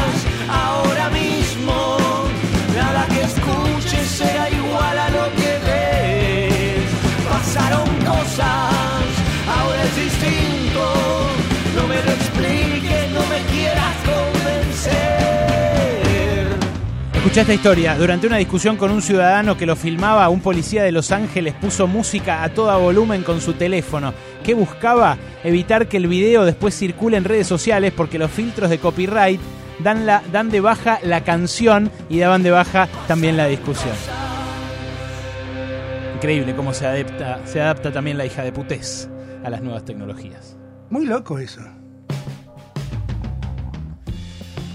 Bueno, pasaron 7 minutos de las 2 de la tarde. Eh, durante toda esta semana los docentes estuvieron yendo a las escuelas acá en el distrito porteño eh, para empezar a preparar el regreso a clases presencial del miércoles que viene. En todas las provincias va a haber regreso a clase presencial, solo que acá en la ciudad de Buenos Aires hay un conflicto, hay incluso un paro por parte de ADEMIS, eh, uno de los gremios docentes, del el resto de la semana que viene, o sea, los tres días que no son feriado, eh, hay un conflicto porque el gobierno de la ciudad mandó hoy, eh, en persona de Soledad Cunha, incluso a vos te llegó la, la carta, Wally, ¿no es cierto? La, la carta Sí, de la ministra sí, de Educación. A, padres y madres de, de- de Ciudad de Buenos Aires, la, la ministra envió una carta con este anuncio del, del regreso, del inicio del ciclo lectivo. Bueno, el conflicto tiene que ver con que en, la ciudad de Buenos Aires el protocolo es muy estricto y establece criterios como el metro y medio de distancia entre los alumnos, la ventilación obligatoria, los tapabocas todo el tiempo, pero ese protocolo choca con eh, los obstáculos edilicios, no no es, los obstáculos que se dan en las escuelas de la ciudad que no permiten que eh, se dé esa distancia y que vayan todos los alumnos a la vez y se cumpla eh, con el protocolo sanitario. En la mayoría. Hay algunas que, eh, bueno, por, por haber sido construidas de cierta manera, porque son edificios reciclados que antes eh, eh, tenían, sé yo, una fábrica que requería ambientes mucho más amplios, tienen la suerte de que sí, el edificio puede eh, bancarse los protocolos, pero en la gran mayoría lo que están denunciando los docentes y lo que sabe cualquier papá o mamá o eh, familiar que lleva a los chicos a la escuela es que es muy difícil, si no imposible, que todos los chicos a la vez puedan estar adentro del aula teniendo además entre sí una distancia de un metro y medio. Bueno, eh, en el trama urbana, el newsletter que publica viernes por medio Fernando Berkovich, mi hermano, pero además un sociólogo especializado en urbanismo, muy capo, yo en serio lo recomiendo más allá de que sea mi hermano. Eh, En el trama urbana que, que publica Fer ahí en eh, Cenital, un newsletter que te llega a tu gratis, eh, a tu correo en caso de que te suscribas, hay un par de datos que son impresionantes y que dan lugar a la entrevista que vamos a tener ahora que también eh, nos, nos va a ilustrar a, ese respecto. Espera, espera, hay mucho, mucha más información que quiero compartir del, del trama urbana de Fer. Eh, lo primero eh, que, que marca Fer es que eh, la invitación al- a los padres a llevar a sus chicos caminando a la escuela eh, es un quilombo. Es un quilombo porque eh, la mayoría de eh, los que tienen que llevar a sus hijos a la escuela están, a, están a 30 minutos a pie de los establecimientos. No lo dice él, lo dice Factor Data, un grupo de la UNSAM que armó justamente el mapa de todos los jardines, todas las escuelas, todas las escuelas secundarias eh, y eh, muestra que, eh, bueno, a, a cuánta distancia están los lugares más lejanos de esos establecimientos y dice que no hay garantía de que pueda ir 15 minutos caminando a la escuela. Están sí los hogares en la mayor parte de la superficie del área metropolitana a menos de 30 minutos a pie. Lo que pasa es que 30 minutos a pie es bastante. No es eh, como para hacerlo todos los días. Hay además eh, un faltante de alrededor de eh, 15.000 vacantes para satisfacer eh, la demanda del distrito porteño y por eso, por eso eh, muchos mandan a sus hijos a escuelas privadas que están más lejos de su lugar de residencia, por lo cual se hace necesario el transporte público. El transporte público es un factor clave eh, pero el otro factor es lo edilicio. Y la inversión en infraestructura escolar, escucha esto, es impresionante, es un informe de la Asociación Civil por la Igualdad y la Justicia, la ASIG.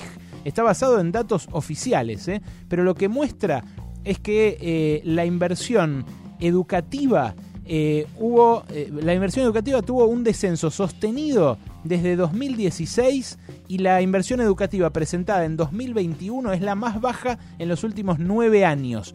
Pasó de representar el 24% del total, la asignación presupuestaria a educación, a un 17%. Eh, esto obviamente eh, hace que eh, haya menos guita en general para educación, pero dentro de la partida de educación, los recursos destinados al programa de infraestructura escolar bajaron un 72% en términos reales en 2021 respecto del presupuesto de 2020, cuando ya había bajado eh, un 20% respecto de 2018. Las escuelas no son lugares abiertos. Eh, según los datos oficiales que, que encontró FER, un 20%, una de cada cinco escuelas, no tiene patio una de cada cinco escuelas en la ciudad de Buenos Aires no tiene patio. Y lo que cuenta Fer es que en Nueva York, cuando en septiembre se discutió eh, esta misma situación que estamos discutiendo ahora nosotros, porque era el regreso a clases del hemisferio norte, eh, empezaron a habilitar calles adyacentes a las escuelas para que ahí se monten gazebos y tengan clase al aire libre. Eh, bueno, esto sería una buena idea. El problema es que los gazebos no están. No hay infraestructura ad hoc creada para que eh, los chicos puedan tener clases afuera y tampoco pueden ir a las plazas, como muchos planteaban, porque en las plazas, eh, primero, no está garantizada la seguridad y segundo, no alcanzan. Los espacios verdes también es algo que dice Fer, si se llenaran de estudiantes, de, alumnos y de maestros dando clase, no, no se, se completarían todos, no habría lugar para el nene que quiere ir a, a jugar a la, a la calecita o, al, o a la hamaca. En fin, ese es un problema. El otro problema es el problema del transporte, que como les decía, va a ser necesario porque no hay garantizado un acceso a 15 minutos caminando para la mayoría de la gente. Y ahí, y ahí lo que eh, encontramos de interesante hoy, eh, por parte de un oyente, eh, un oyente de Pasaron Cosas, que es Bondiero, que lo que nos dijo es, che, pegaron estos cartelitos, unos cartelitos eh, que dicen eh, acá le damos prioridad a los alumnos, a los estudiantes, a los alumnos de primaria, de secundaria, pero a nosotros no nos reforzaron la frecuencia para que esa prioridad se pueda hacer efectiva. O sea, van a terminar yendo igual que eh, van siempre, porque los bondis son lo mismo y la cantidad de, de bondieros afectados del servicio es el mismo. Bueno, eh, habla con nosotros ahora eh, con eh, nombre cambiado, porque no quiere tener sanciones y lo entendemos. Daniel, lo vamos a atender así, con seudónimo, pero eh, créannos, es colectivero de una línea que atraviesa la ciudad de Buenos Aires. ¿Cómo estás, Dani? Ale Berkovich. Hola, buen día. Buenas tardes, va. Eh, bien, bien. Sí, como decías, esos cartelitos hermosos, la verdad, marketingeramente hermosos, armados, seguramente los hizo alguien que, que con una buena calificación, que plantean eso, que se priorice la educación, entonces que la gente deje subir, digamos, a, a, a los docentes o a los alumnos. Y el problema es ese, que acá se trabaja con diagramas de, de servicios que no de verano, digamos, menos cantidad de, de colectivos y que hoy por hoy se no alcanzan, imagínate cuando se sumen docentes y alumnos, mucho menos. Pará, pará. Los carteles dicen hashtag primero la escuela. O sea, ya de entrada Claro. tienen, tienen un hashtag para que la gente lo suba a las redes sociales. Eh, dice a- abajo hay como un, un dibujito de un colectivo, eh, un niñito con su mochila y un mayor, y entonces, eh, como si estuvieran por subir, dice abajo, demos prioridad a docentes y estudiantes. Pero lo que vos decís es que eh, no les dijeron a ustedes que va a haber más colectivos a partir de la semana que viene. No, no porque eso se ve ya con la, con la citación. Nosotros tenemos una citación y ahí ya ves. Y hay citado 20 choferes, hay citado 40, hay una diferencia en cantidad de colectivos que van a salir a trabajar. Vos, eh, cuando, cu- antes de la pandemia, eh, ¿cuántos compañeros tenías haciendo el recorrido? Perdón, no te escuché, ¿haciendo cuándo? Antes de la pandemia, ¿cuántos compañeros hacían el mismo recorrido que vos o cada cuánto? No sé cómo, cómo se, se mide eso, si cada cuánto, eh, cada cuánto pasaban los bondis. eh, Eso, eso depende de cada empresa. Nosotros estamos trabajando cada cinco minutos. Pero mm, más allá de los cinco minutos, hay más caudal de gente en la calle hoy que cuando estaba la pandemia. Entonces, es cuando estaba todo cerrado, digamos. Entonces, eh, no alcanza, ¿no? Ya la gente queda en la parada y ya queda esperando. Lo, ¿Sabes cuál es el tema para nosotros? Que no van a poder subir, entonces se va a generar una disputa ahí entre la gente que va a pensar que el colectivero no quiere subir más de 10 pasajeros parados, Claro. el, el que está esperando el colectivo hace 20 minutos para poder subir y no perder el presentismo, si no deja subir al docente va a ser una mala persona, por ponerlo en otra palabra, me gustaría decir otra palabra. Sí, sí, Pero, no, no, es tremenda o la situación. Para vos va a ser un quilombo. Eh, escuchame. Obvio, pero ba- bastante bien la vamos llevando. Yo quiero decir que la gente se comporta bien, de decir, abro la puerta, suben dos, y suben dos, ninguno, pero si en algún momento lo piso para decir, no, pará, yo quiero subir igual, ¿qué me importa que suban 10 pasajeros así parados? Yo quiero subir igual. eh, se generaría un conflicto que por suerte no lo estamos teniendo, pero, pero va a pasar, y va a pasar que haya algún docente que quiera subir y no va a poder, y va a decir, eh, no me dejan subir, este tipo no me deja subir a mí porque va a trabajar una obra. Claro. Y ese tipo tiene que ir a trabajar y tiene que cu- cumplir un presentismo. O sea, se va a generar una pelea entre los que estamos abajo para que después Soledad Acuña salga a decir, miren qué genia que soy, yo logré que haya presencialidad. Sí, pero en el medio nos matamos todos. Sí, qué cagada. Eh, escúchame, ¿cuánto hay ya asignado de acá eh, en adelante? O sea, ¿vos ya tenés el- todos los recorridos que tenés que hacer toda la semana que viene y la otra o es por semana? No, no, esto está haciendo por semana. Ok. Eh, cada 48 horas se publica cómo trabajamos. No, no, hasta el miércoles está, está publicado y el miércoles es normal como un día de hoy. Normal Eh, quiere decir normal pandemia, o sea... Normal, normal pandemia, exacto, no normal normalidad. Entiendo. Y eso, eh, traducímelo, ustedes cada cinco minutos me dijiste trabajan, es una línea de la Pulenta. eh, Claro. Y antes que era, dos, dos móviles cada cinco minutos, ¿cómo era? Y antes, antes en, horarios picos a, a tres minutos, cuatro minutos. Mm, entiendo. Eh, tiene una pregunta para vos, Nahuel. Adelante, Nahu. Hola Daniel, ¿cómo te va? Quería preguntarte sobre todo eh, respecto de cómo fue este último año de pandemia, si hubo eh, algún caso de compañero o vos mismo se agarró coronavirus durante el trabajo, durante la jornada laboral. Yo tengo que decir que acá trabajamos bien y, y hubo pocos casos que no fueron casos eh, detectados dentro de la empresa, sino externos, digamos. No tuvimos grandes cantidades de casos, pero tuvimos compañeros muy afectados que, que estuvieron con licencia larga y también la empresa nos dio la posibilidad de tomar licencias por, por COVID, porque claro, al haber menos colectivos trabajando había gente que sobraba y hubo gente que pudo tomarse licencias. Entonces, este, no tuvimos grandes problemas nosotros.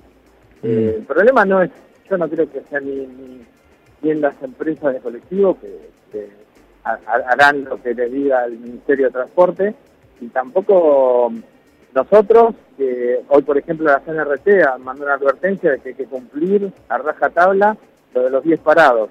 Es decir, que si yo llevo una parada y tengo para subir dos personas, subo dos. No puedo subir cuatro. 10 parados es el máximo hoy en todo colectivo. O sea, el protocolo Claro, hoy te indica asiento de por medio, 10 parados, ventanas abiertas y qué más. Y vos con el plastiquito el barbijo bien colocado, nada de tener, como dice usted, chota afuera. o Sí, sea, ah, eso, eso te iba a preguntar. ¿Mucho chotafuerismo en el, en el móvil? En el, No, no, no, no, no, se respeta. Vos todos tenemos familia, ninguno se quiere contagiar, hemos visto compañeros que la pasaron mal, no nos queremos contagiar. nadie Pero impone el bondiero el barbijo bien puesto, combate el chotafuerismo el propio conductor o hay alguien que pasa y revisa.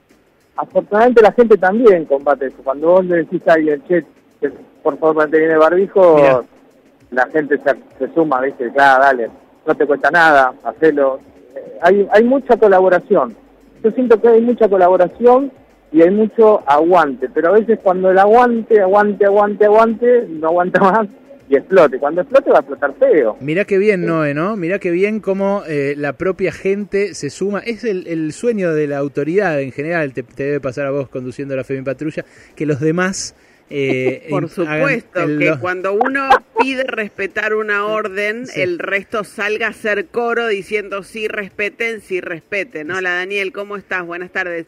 Escúchame, Buenas tardes. a- acaba de haber un caso terrible, creo que fue en Salta, que a un colectivero lo apuñalaron por pedir que usen bien el barbijo, una mujer. Tremendo, tremendo.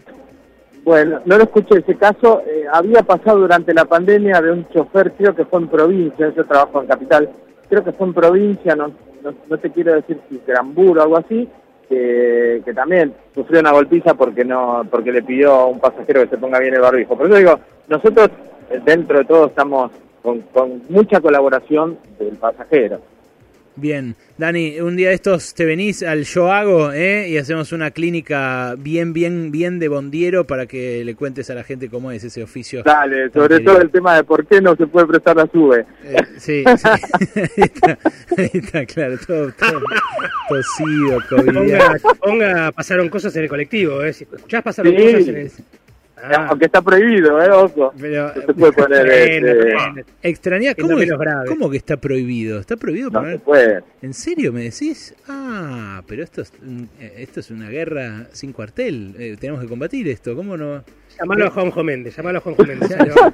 ya pasó. Daniel no se Daniel no se puede, perdón, no se- eh, ¿cómo estás Daniel? Eh, No se puede escuchar música o poner radio, o sea, no se puede no se puede poner ninguna de las dos cosas. No se no se puede poner música, no se puede poner música fuerte, claro. Mm. Música que distraiga o que moleste a incluso a colectivos que tenemos nosotros con pantalla pero sin sonido. O sea, no, no se puede poner sonido que distraiga o, o moleste al pasajero. Bueno, bien. Eh, da- escúchame, Dani. eh, ¿Extrañas decir hay lugar atrás, eh, como pasaba antes de la pandemia? Sí, sí, o denle la cinta a la señora. Eh, Claro. A ver quién.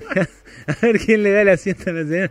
¿Algún, No se haga el dormido, señor. Dele el asiento Claro. a la al- señora. ¿Algún Claro. chamullo has tenido? Eh, ahora es que es viernes elegante, Daniel. Viste que sale mucho la escena del, del colectivero parlándose a la pibita todo el recorrido, ¿viste? Bueno, La de pibita es problemático. No, no. Digamos no, eh, no, mujer. no, cuando, era, cuando era joven el, el bondiero también, me refiero, ¿entiendes? Muy bien el bondiero deconstruido, Daniel, te felicito. Aplausos para vos. No lo repriman, pobre Berco. Maneja el colectivo varones antipatriarcales. claro. Eh, ¿Eso No. ha salido O- alguna vez? ojalá, ojalá podamos cambiar todos eso. La verdad que venimos todos de una cultura machista que está tan incorporado que ojalá lo podamos cambiar. sí. Ah, bueno, no, esto es increíble, ¿eh? es increíble. El Y yo también me gustaría que cambien, por ejemplo, que el, el respeto al compañero Wall, que se bancó toda una represión del libro tiempo argentino y ahora lo cosifican por un DM. Te das por cuenta, favor. Te das cuenta, ¿no? Muchas gracias, Daniel. Lo que es del, del- del combatiente clasista al sex symbol, ¿no? La- la- el tránsito que ha hecho mi Sí, compañero. ¿no? La decadencia para, fue para todos. Sí. Fue para todos. Bueno, Dani, gracias, ¿eh? te mando un abrazo y seguí poniendo pasaron cosas, no le Muchas hagas gracias a ustedes y felicitaciones por el programa. Capo, Dani, abrazo. Bueno, es un lío, es un lío, no hay lugar, eh, no hay bondis, le dan prioridad y no va a haber frecuencia. Te lo acaba de decir el bondiero, ¿eh? Esto es lo que pasa acá, en la ciudad de Buenos Aires.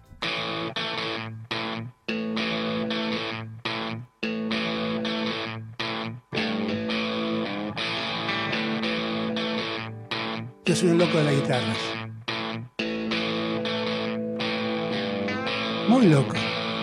Me gustan las chicas, me gustan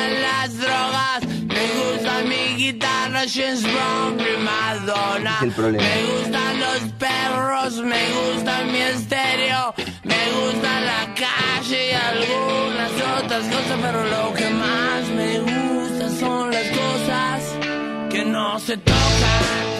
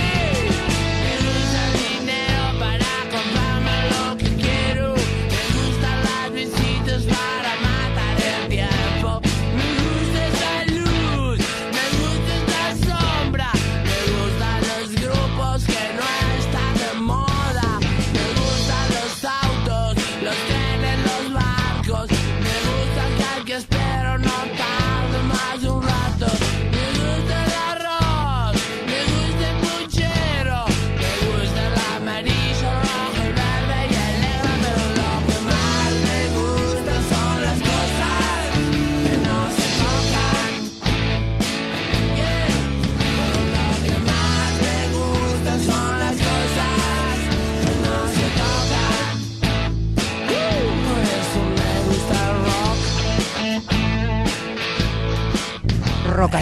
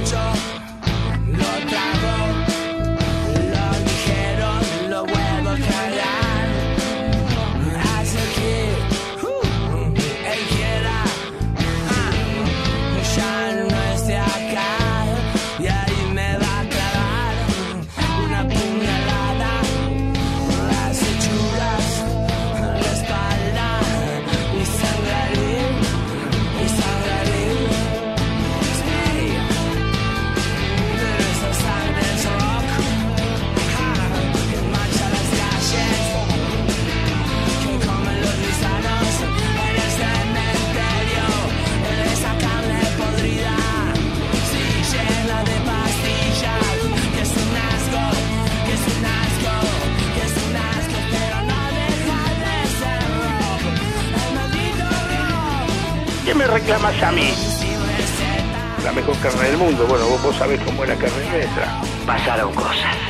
Llegó el momento de ahorrar en combustible. ¿Sabías que si te pasás a GNC ahorras miles de pesos por mes? Pensá en gas argentino, pensá en economía y medio ambiente. Pásate a GNC. Gracias, Garbita. Gracias, Piti. eh. Gracias a todos los intoxicados.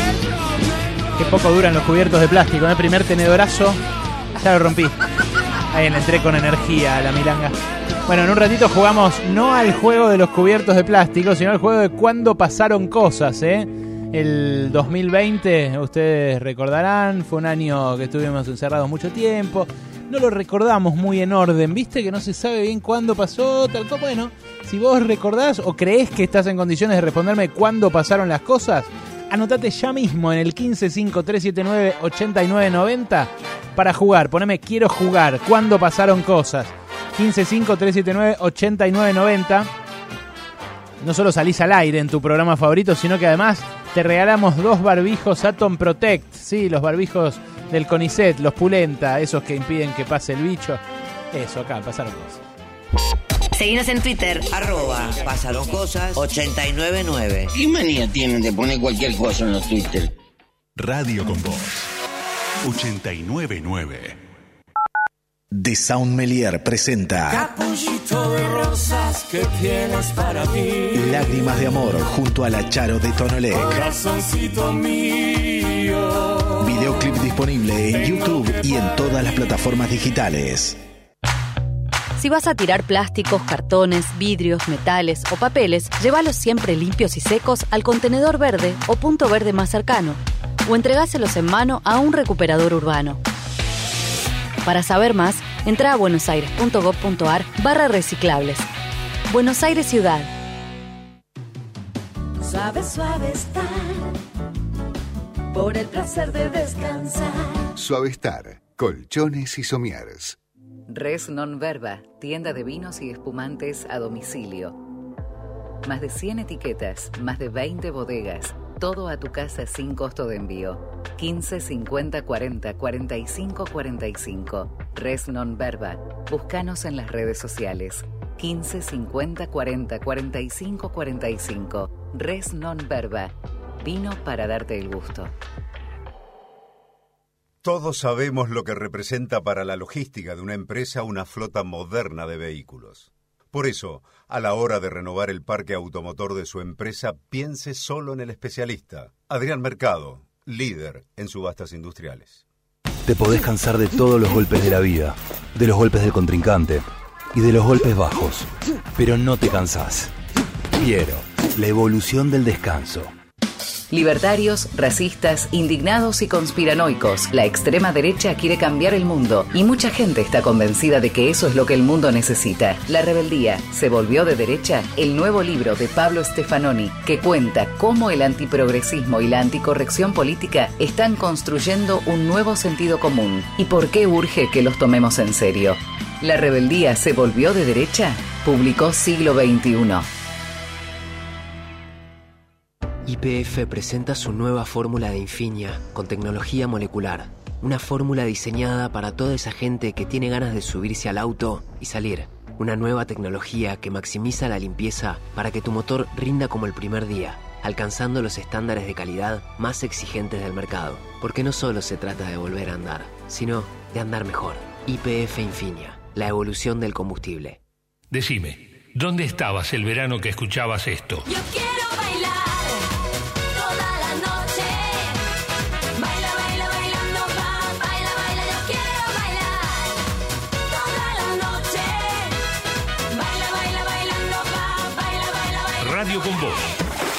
Verano. Y qué sé yo. Nuevas gaseosas Baggio Fresh. Nuevas gaseosas Baggio Fresh. A un precio que te cierra. Son Baggio, son buenas de verdad. Este verano aprovecha con Chevalier. Extendimos la promo Reencontrate. Comprando tus pasajes hasta el 15 de febrero, obtenés un 50% de descuento en tu próxima compra. Conoce más en www.nuevachevalier.com. Moura, la batería de las principales automotrices. Si es batería, es Moura. 899 Radio con Voz. Pasaron cosas. Porque acá no debatimos el rol de los medios. Estamos convencidos de que son una mierda. Sin discusión. Pasaron cosas. Bueno, ahí me llueven eh, fotos. Eh, también en el subte está el cartelito de hashtag primero la escuela. Démosle prioridad a docentes y estudiantes. Pero tampoco en el subte está previsto que haya más frecuencia de. eh, la verdad, con los mismos convoys, con los mismos. Eh, trenes circulando eh, cada- la misma cantidad de tiempo ¿Con que ahora. quién? Sí, se dice así, se dice, se dice así, Samir. Eh, lo inventaron ellos el tren, dale, déjese de joder, se puede decir así. Eh, Y eh, agreguemos que en el subte si... no, no es un cowboy, no. No. A mi viejo le decía convoy a los cowboys, también, muy raro. Sí, la película de convoy, vamos a ver una película de convoy, decía. Eh, qué loco, ¿no? Qué, Sí. notable paronimia. Bueno, lo que... Escúchame, el tema con el subte encima es que si dejas pasar uno para que se puedan subir los, los estudiantes, se acumula gente en el andén, que es un lugar cerrado. Claro. Que ya se acumula Claro. un montón de gente en hora pico grosso. Sí, Así sí, que, sí, bueno. sí, todo, una- todo un desastre de imprevisión total. Bueno, eh, en fin, pero quería agradecerles porque me están mandando, me están mandando eh, muchos, muchas fotos con eso. Hay algunos que me reclaman a Braceli, me reclaman Juan Braceli porque algunos viernes no Ese está es un saliendo. chanta de cuarta. No, no es un chanta, está laburando mucho los mediodías. Rufín, No, no. Le, le pasó lo que le pasa a todos los que salen en Pasaron Cosas. Ascendió. Los pautas dependientes, Sí, por sí, supuesto. es eso, ¿viste? La gente viene acá, nos usa como trampolín, eh, mejora, mejora su estatus, su modo de vida. Esto para ustedes que en el grupo de WhatsApp dicen mufaron cosas. No, señores, la realidad lo desmiente, los desmiente. La realidad Sí, los sí, desmiente. claro, ¿Qué todo, el- todo el que pasa por acá inmediatamente pega laburos más grosos, lo hacen conductor, le dan un cargo en algún lado. Entonces, yo también, yo también. Bueno, también a su manera. ¿no? y a la su manera. Fundación FIFA fue una mejora con un respecto a la claro. presidencia. La Fundación Mauricio Macri, querido. Por eso, ni más ni menos. Por eso, entonces lo que le pasó a Juan es eso, pero él sigue participando de Pasaron Cosas y ¿saben qué? Hoy lo vamos a tener acá, a Juan Braceli, con eh, dudas gastronómicas que va a evacuarse en un ratito nada más, acá por supuesto como, como cada viernes en, en la antesala de un fin de semana como este, ¿no? Que además lo vamos a necesitar eh, como un padrino protector de tanto banquete.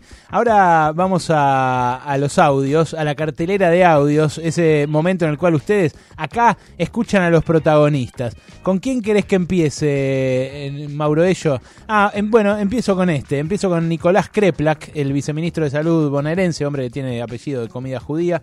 Estuvo esta mañana en Futurock eh, conversando con nuestros colegas y dijo cuándo espera la segunda ola fuerte de coronavirus. Escucha. Yo espero que, eh, que la segunda ola fuerte se establezca para mayo, analizando lo que ha sucedido en todos los países del mundo cuando empieza el frío, cuando uno esperaría una segunda ola. Ahora me preocupa si marzo, abril, con actividad escolar, con actividades de por decir, las actividades sociales que empiezan a haber mm, con más eh, frecuencia que el año pasado no estaban, podríamos emular las condiciones de diciembre, es decir, de muchos encuentros.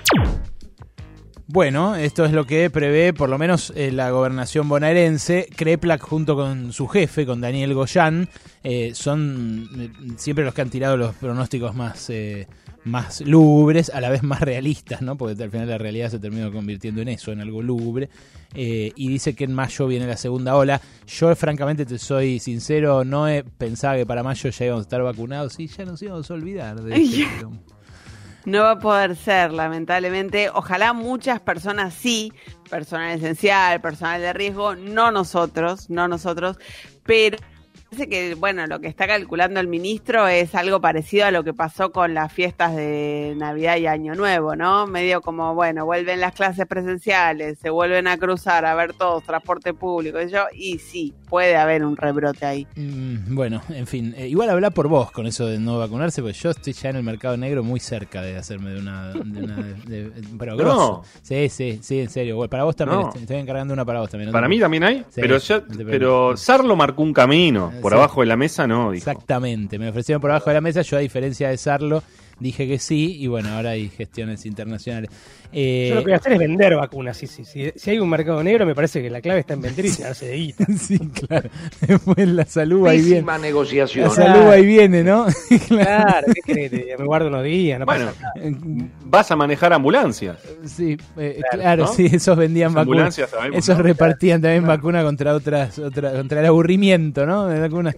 Bueno, eh, a ver, está eh, Gerardo Morales. Gerardo Morales habló sobre Macri. ¿eh? Eh, mira, ya eh, Lustó había hablado de jubilarlo al líder de, de Juntos por el Cambio. Ahora mira lo que dijo el gobernador Jugenio.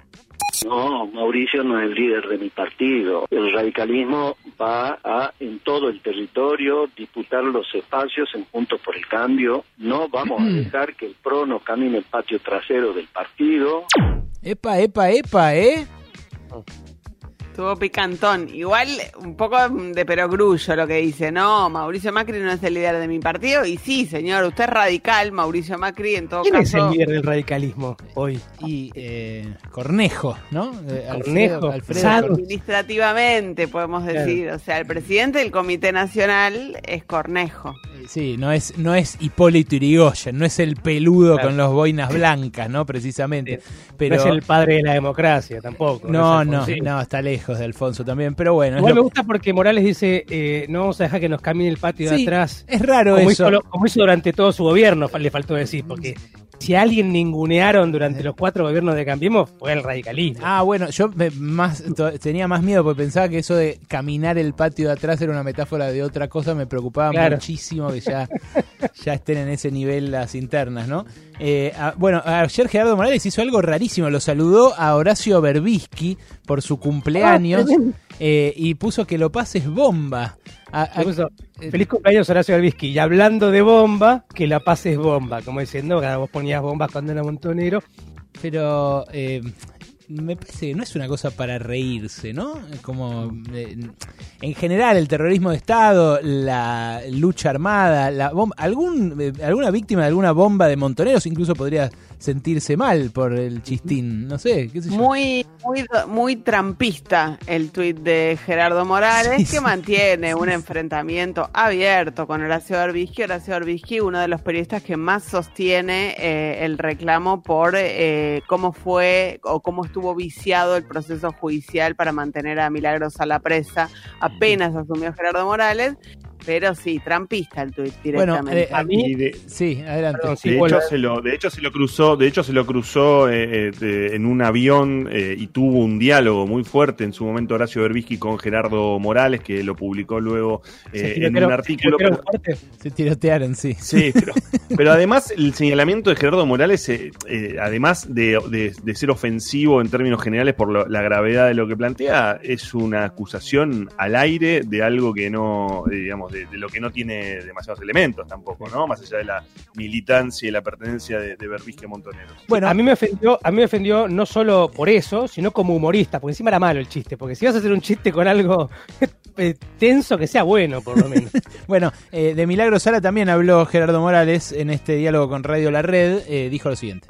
Lo que creo que este fallo de la Corte confirma algo que es muy importante, que acá no ha habido manipulación, es decir, ha habido hechos concretos, causas concretas. Me parece que el fallo de la Corte es importante en ese punto, que no es menos importante, que, que, que avala lo que ha actuado la justicia jujeña en, un tema tan tan fuerte para todos los jujeños como fueron 15 años por lo menos de mucha violencia y mucha corrupción por parte de Milagro Sala. Bueno, es lo que decía Gerardo Morales, la, la polémica resurge por este fallo de la Corte Suprema que ratificó una de sus condenas, ¿no es cierto, Noé? Sí, la ratificó eh, con, bueno, dando argumentos, que es algo que se le reclamaba a la Corte después de haber dejado firme la condena a Amado Vudú sin explicar por qué. En este caso los argumentos son más bien procesales porque la Corte lo que dice es que la defensa de Milagro Sala no explicó o no logró explicar o no logró justificar por qué debería intervenir en el tema la Corte Suprema. Es una condena por haber eh, amenazado, la condena es por amenazas a eh, dos policías que estaban en ese momento llevándose presa a una militante de la Tupac. Bien, hablando también... En un diálogo, perdón, Ale, perdón, pero en un diálogo, en un diálogo con vos, ¿no? Eh, eh, eh, en IP, eh, el Alberto Fernández le había pedido a la Corte, ¿no? Que, que tenía que resolver el caso. Sí, efectivamente, tiene más, ¿eh? no es el único, pero bueno, es una señal también, se puede leer en esos términos de señal política. Bueno, volviendo a la economía, eh, que fue el tema de ayer, eh, indudablemente, porque no solo salió la inflación, que ahora en un ratito vamos a conversar sobre esto, la inflación del mes de enero del 4%, sino que también el gobierno reunió a los empresarios, a los que aspira a sumar a un acuerdo de precios y salarios. Bueno, eh, lo que, lo que trascendió es lo que le contamos ayer eh, acá a nuestros oyentes en vivo, porque terminó el encuentro más o menos para nuestra hora y les contamos que lo aplaudieron a Guzmán. Eh, Guzmán hizo una presentación como de 40 minutos. Eh, los empresarios lo aplaudieron más que nada porque eh, no hizo alusión al control de precios y habló de la inflación como un problema macroeconómico.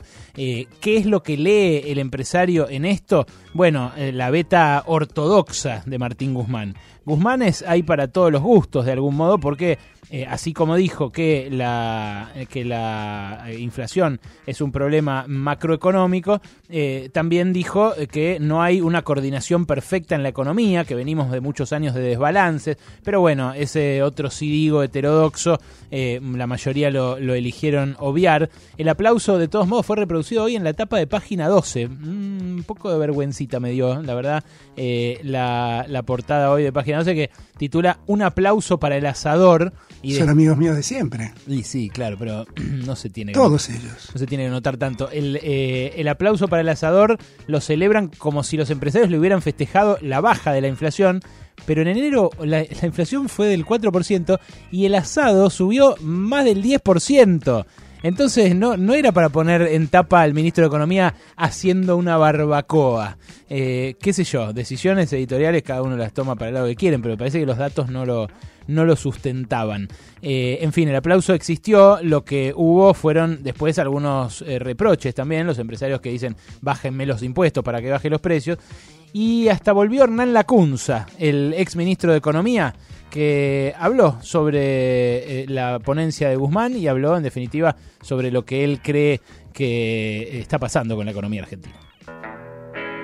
Creo que ayer el, ministro cometió un exabrupto, eh, no es cierto lo que dijo, entonces me parece que en pos de tener un debate económico de calidad, maduro, sin, cuando empezamos a hablar para la tribuna me parece que hacemos macana y más con la, con la investidura de, los cargos. Entonces, para aclarar eso, la deuda, la deuda pre-fondo monetario era mayor que la deuda post-fondo monetario. Lo cual quiere decir que el crédito del fondo monetario se usó para cancelar otros créditos más caros, más cortos, de peores condiciones. Bueno, ahí está Hernán Lacunza que nos tiene acostumbrados a, a sus metáforas náuticas, sus metáforas sobre barcos, ¿no? La- el salón comedor, la sala de máquinas, ¿recuerdan? Me costó seguirlo en esta porque justamente no había mucha referencia a, a nada de lo náutico, pero bueno, me parece que cuando, dice, cuando si hablamos para la tribuna hacemos macanas, él lo que quiere es hablar para la cubierta quizás, ¿no? Para los camarotes. Claro. ¿no? Ahí sí, así, ahí sí vale. Sí, o para la platea, ¿no? En vez de para la popular, Claro, eh, para la. Capaz sea eso, una cuestión de precio del ticket. Eh, qué sé yo, no sé. Yo lo que sí vi ayer es a Sergio Massa. El pelotudo me dice siempre, escuche, me trajo los tickets. No, no, no, no. no. No, Ah, no. otro día hablamos, pibe. Eh, no, no, yo me refiero a los tickets de entrada al, al estadio. Esa es la metáfora que hizo la Cunza, la, la tribuna. No, no sé qué ejemplo me estás dando. Está bien, perdón, Sammy, disculpe, lo confundí. Eh, estaba, decía, también Sergio Massa ayer en la Cámara de Diputados y en un momento Noé se empezó a reír, tuvo un ataque de risa. Eh, Chicos, las sesiones tan largas, duró un montón hasta la madrugada. Cuando te hacen un chiste te reís. ¿Qué vas a hacer? Eh, A esto es muy larga te, no te puedes reír tanto. eh. Por pero favor, bueno, por otro- favor. problemático. Tranquil- como dice, Tranquilidad. como dice Aníbal Fernández, ¿no? Como dice Aníbal Fernández. Eh, bueno, es, es eso, es, es difícil eh, en algunos casos. En este caso no, él tenía la risa, la risa risa a, a flor de piel. Eh, capaz no era el ayudín que están acostumbrados los eh, diputados y que alguna vez denunció el, el- el ex jefe de gabinete Aníbal ¿Se Fernández. rió alguno ahí? Claro, sino que capaz se había fumado uno. Y viste cómo da risa. A veces uno se. ¿No? ¿No lo ves? No lo imaginás, ¿no? A Sergio en? Creo, no creo, porque además él dijo, si lo veo a mi hijo fumando uno, le pego un- eh, de, cuando dice en este programa, le pego una trompada. Ah, ¿en es se- de, en de- serio? Claro. Claro, le preguntaron- Pero, Eso. ¿En serio me está diciendo Claro. que fue así? Que dijo me Claro. cago a trompadas? Ah, Sí. bueno. No, ¿Cómo va Pero a eso porque seguramente le, le luqueó la cajita de la, de la mesa de luz y le cagó trompadas. Si me, si me la sacas sin el, el puniti- el punitivismo, el punitivismo es muy también de consumidor, de consumidor que, que lo tiene que ocultar. Basta de ensuciar a la gente. Mostremos lo que pasó. Sergio Massa eh, de repente se rió eh, en la Cámara de Diputados de esta manera. Mira. Gracias, diputada. Presidente, diputado Mosqueda de Chaco también. Presidente, No para de reírse. No para ¿Me de puede reiterar, diputado, el sentido de su voto? Mi voto es afirmativo. También se entendió mal, presidente. Mil disculpas. Es afirmativo. Gracias. Buenas, presidente.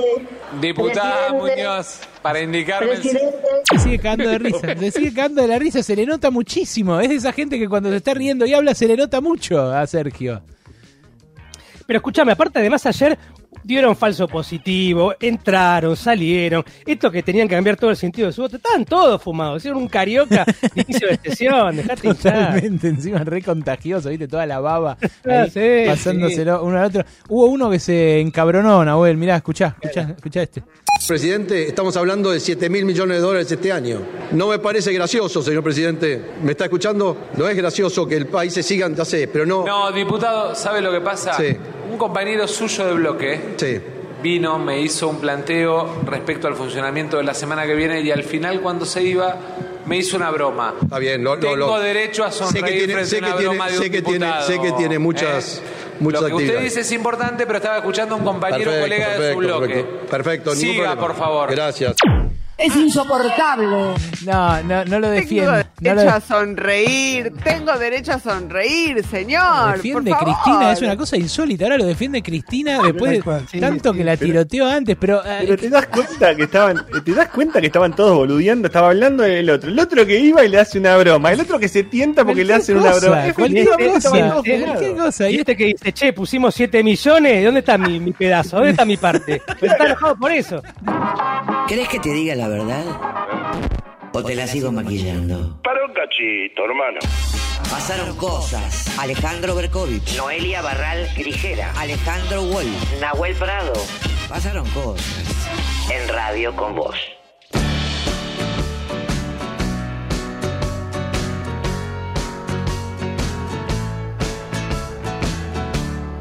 Qué lindo ese tema.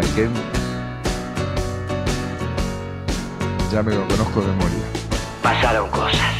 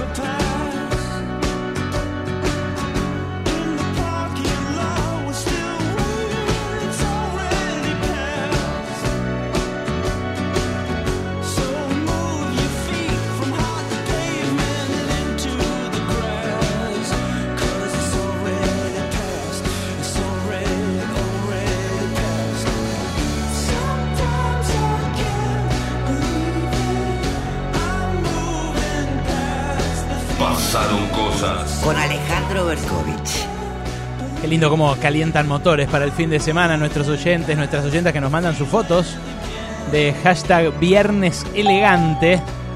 Empiezan a circular los DMs de acá para allá. Mucho mensaje privado en distintas redes sociales. Mucha elegancia en este viernes, por supuesto, porque se vienen cuatro feriados y hay gente tomando carrera para la reposera, ¿eh? Tomando carrera para zambullirse en el sillón, para internarse en la cama.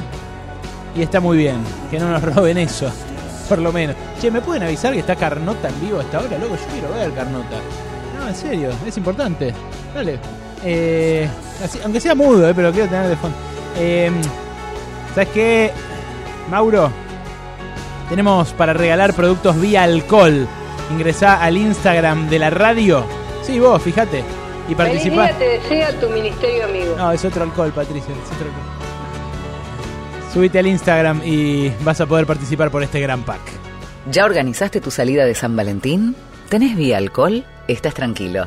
Con Vía Alcohol estás protegido vos y tu pareja. Acordate, antes de salir de casa, llevar siempre tu Vía Alcohol para estar seguro.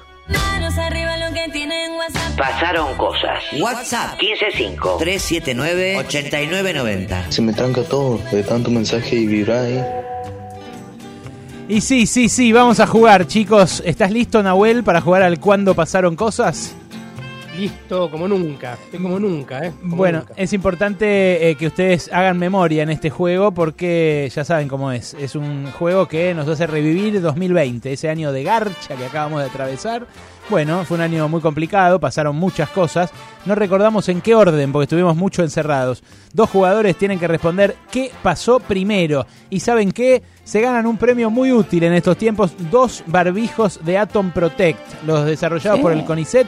¿Vieron esos barbijos eh, grises que se ven grises de afuera? Que ustedes los ven por la calle y dicen, ¿cómo se conseguirán? Bueno, acá, acá Gratarola. De un lado son rosas, entre rosa y gris, y del otro lado son como verdosos. Eh, Se me- puede usar como bikini también, si tenés dos, ¿no? Porque es uno. No sería el uso más adecuado, pero se puede. Eh, no, no, hay que usarlo para prevenir, porque justamente es nanotecnología que previene eh, los hongos, las bacterias, los virus. Hay que aprovecharlo Sí. bien, ¿no? Es un flor de premio. Una luca te estamos regalando. Che, eh, bueno, ya saben cómo es el, el, eh, juego. Mm, Yo les digo dos cosas, ustedes me dicen qué pasó primero. A ver a quién tengo de este lado. Hola. Hola, Hola, ¿quién sos? Gladys. Hola, Gladys. ¿Cómo estás? Bien, acá escuchándolos como todas las tardes. ¿Desde dónde me llamas, Gladys? Desde Banfield. Ay, pensé que me ibas a decir Tucumán. Mira, tenía una, una un esperanza. Sí, era como una esperanza. sí. Igual está bueno Banfield también, las tierras de Noé, ahí cerca de Loma de Zamora. Gladys, ¿a qué te dedicas? ¿Vos decís? Eh, nada, eh, no soy jubilada, así que me rebusco con algunas cosas. Tengo un nodo de la UTT los sábados Ajá. y, entre otras cosas, con mi hija la estamos apechugando. Gladys, la changarina de Banfield de un lado. Escucha, Dale. pasaron cosas todas las tardes. Aguántame, Gladys, que voy a ver quién está del otro lado, ¿sí? Dale. Hola. Hola, Hola, ¿quién sos? Leandro, Hola, Lean, ¿de dónde, che? de Santos Lugares. Santos Lugares, Santos Lugares, San Martín, ¿verdad, Mauro Bello también? Sí, Sí, Es- sí, 3 de febrero. Ah, ah, 3 de febrero, el, el partido vecino. Eh, decime, Lean, ¿a qué te dedicas vos? Laburo en el correo. Mirá, ¿y repartís o adentro en algún centro de distribución? No, no, reparto, estoy todo el día en la camioneta. Camion ah, eso te iba a preguntar, ¿camioneta o bicicleta? Vos sos de los gorditos, de los que no se suben a la bici. ¿eh? No, no, no soy gordo, pero hago mucho esfuerzo para no serlo, porque posta que si te descuidas dos segundos, sí. Y sí, claro, el que, el que trabaja sentado. Es lo que- Yo me descuidé dos años, pero sí, dos segundos y Claro, eso sí. Lean, eh, ¿qué, qué es lo más raro que has repartido como cartero? Y hay veces que me, no sé, el centro, la central está en Barracas y me mandaron hasta La Plata y más lejos por Sí. un sobrecito, de verdad, un sobrecito de 3 centímetros por 3 centímetros. ¿Y qué era? plano. ¿Y no tenés idea qué era?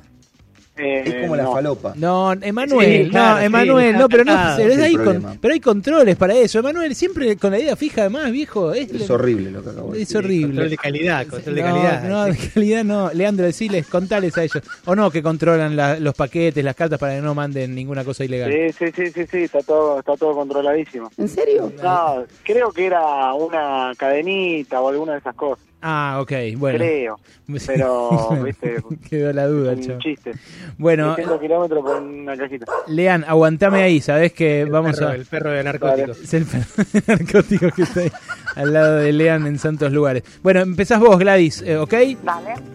Ya sabes cómo es Te esto. escucho muy bajito, pero no sé si se puede arreglar. Ahora te sube Mauro de ellos, sí, que no puede. Mauro lo puede todo. Decime vos, de estas dos cosas, ¿qué pasó primero? ¿Balotage presidencial en Croacia o finaliza el soporte técnico para el sistema operativo Windows 7? Lo primero. No. El, el 5 de enero eh, fue... Sí, perdón, sí, sí, es correcto, es correcto, perdón. El 5 de enero... Alejandro Berkovich. Disculpame, Jorge, disculpame. El 5 de enero fue, lo que pasa el otro fue muy cerca, fue el 14 de enero que eh, dejó de haber soporte técnico para el sistema operativo Windows Para 7. el, para, el 90, para el Windows 95 hay todavía, porque es el que uso yo. El Windows 95, ¿viste? Eh, no, pare- no, parece no, es anterior todavía, no, así que... Uh, no, no es. Con razón se me traba el Discord. Sí, lo lamento. Eh, bueno, eh, hizo un punto tu contrincante, Lean, así que te toca a vos, ¿ok? Bueno, ¿Qué pasó primero? ¿La OMS alerta del surgimiento de un nuevo coronavirus en eh, Wuhan, China? ¿O el Reino Unido deja oficialmente la Unión Europea? eh, la OMS. La OMS, es correcto. Y van uno por uno, entonces. Tu turno, Gladys. ¿Qué pasó primero? ¿Elecciones generales en Irlanda o Chile confirma su primer caso de coronavirus? Eh, el, mm, lo, prime- lo primero, sí. Las elecciones generales en Irlanda, sí, fueron el 8 de febrero, lo otro el 3 de marzo. Adelante, lean, ¿qué pasó primero? ¿Muere Popeye, el sicario de Pablo Escobar? ¿O se da el primer caso de COVID en Estados Unidos? El primer caso de COVID. Es correcto. Y están 2 a 2. Impresionante. Afiladísimo. Pobre estamos, Olivia, ¿eh? ¿eh? Muy loco eso. ¿Qué, qué pasó, Nahuel? Olivia. No, Olivia debe estar triste, se murió Popeye. No, no. Que comía espinaca. No, no, Popeye, el, el- un sicario de Pablo Escobar, no, un eh, asesino, un criminal. Ah, me acuerdo. sí, Terrible criminal. sí. ¿Murió? Murió, sí, murió, en serio. Uh. ¿Qué, ¿Lo conocías o no? ¿Qué lo tiró, eh? Ah, bueno, un tipo, un tipo pintoresco, ¿no? Pero, Eh, que lo tiró, sí. Gladys, tu, tu turno. ¿Qué pasó primero? ¿El inicio de Masterchef Celebrity? ¿O un millón de fallecidos por COVID-19 en términos globales? Eh, lo segundo. Un millón de fallecidos. Sí, es correcto. Eso ocurrió el 29 de septiembre, cuando se cobró la víctima número un millón, el COVID, y el otro el, 6, el 5 de octubre. Eh, tenés que ganar o ganar, lean, ¿ok? Ok. ¿Qué pasó primero? ¿El ministro británico Boris Johnson anuncia una nueva cuarentena en Londres? ¿O Rusia comienza la vacunación masiva con su vacuna Sputnik V? A ver. Eh, Rusia. Y es correcto, 3 a 3. Impresionante, impresionante. Eh, van a definir en un matar o morir. ¿eh? El- No, damos a los dos. No, ¿qué los dos? Tengo solo dos barbijos. No les puedo dar uno a cada uno. Bueno. No, no, no, no, no. Es el premio completo para cada uno. Es así. Bueno, bueno. Eh, yo les digo las dos eh, alternativas y ustedes usan como pulsador su nombre. ¿eh? Dale. Me dicen Gladys o Lean y responde inmediatamente eh, el que toca el pulsador. Si acierta gana, si no acierta pierde. ¿De acuerdo? Dale. ¿Qué pasó primero? ¿Un eclipse solar total en Chile, Argentina y Uruguay? ¿O elecciones generales en Burkina Faso? Eh, Gladys. Sí, Eh, lo de mm, las elecciones, la segunda. y es correcto, Gladys. Sos una genia. Lean, la verdad que jugaste muy bien vos también, ¿eh? ¿Dónde, Pero ¿Dónde queda Burkina Faso? en África, en el cuerno de África. En un, Ahí yo- va. sí, yo est- cuando estuve en Sudáfrica me encontré con una, un contingente. cumpleaños de Scioli, en Claro, en la provincia. me encontré con un contingente de ellos y era, era muy curioso porque, bueno, viste, uno tiene la risa fácil cuando se encuentra con gente. Esa es, mi, li- esa es mi línea. Donde queda Burkina Faso es lo que tengo que decir yo después de cada, de cada. Gracias, Lean. Un abrazo grande. Gracias a eh. Ustedes. Muy buena la radio. Gracias. Quédate en línea vos, Gladys, que te van a dar tu premio. Sí. Te escucho desde que estabas a la una y cambiaste el horario para estar con tus chicos cuando volvían del colegio. Sí, qué grande. Te falló el Eh, sí, falló el colegio después, ¿no? Esa fue la parte que... me caga de risa. Pasaron cosas. Manda un mensaje. Ahora, no tan largo porque no hay tiempo. 155 379 8990. 899 Radio con Voz. Suave, suave estar por el placer de descansar. La app IPF es un camino de ida, porque disfrutás los mejores beneficios sin vueltas. Obtené 10% de ahorro en Infinia e Infinia Diesel todos los días y en Super todos los miércoles. Además, en febrero tenés un 20% de ahorro en boxes haciendo tu reserva desde la app. Con app IPF, los beneficios llegan de la manera más ágil y segura. Tope de reintegro 250 pesos por semana. No aplaudamos al mosquito, combatámoslo en serio. Para combatir el dengue, el zika y el chikungunya, evitemos que los mosquitos piquen y se reproduzcan. Usemos repelentes, coloquemos en la cuna de los bebés y demos vuelta a contenedores para que no se acumule el agua. Si tenés fiebre alta, dolor de cabeza y dolor muscular, no te automediques y acudí al médico. Encontrá más información en argentina.gov.ar. Argentina Unida, Ministerio de Salud, Argentina Presidencia. Juega la selección, juegan los mejores en ESPN.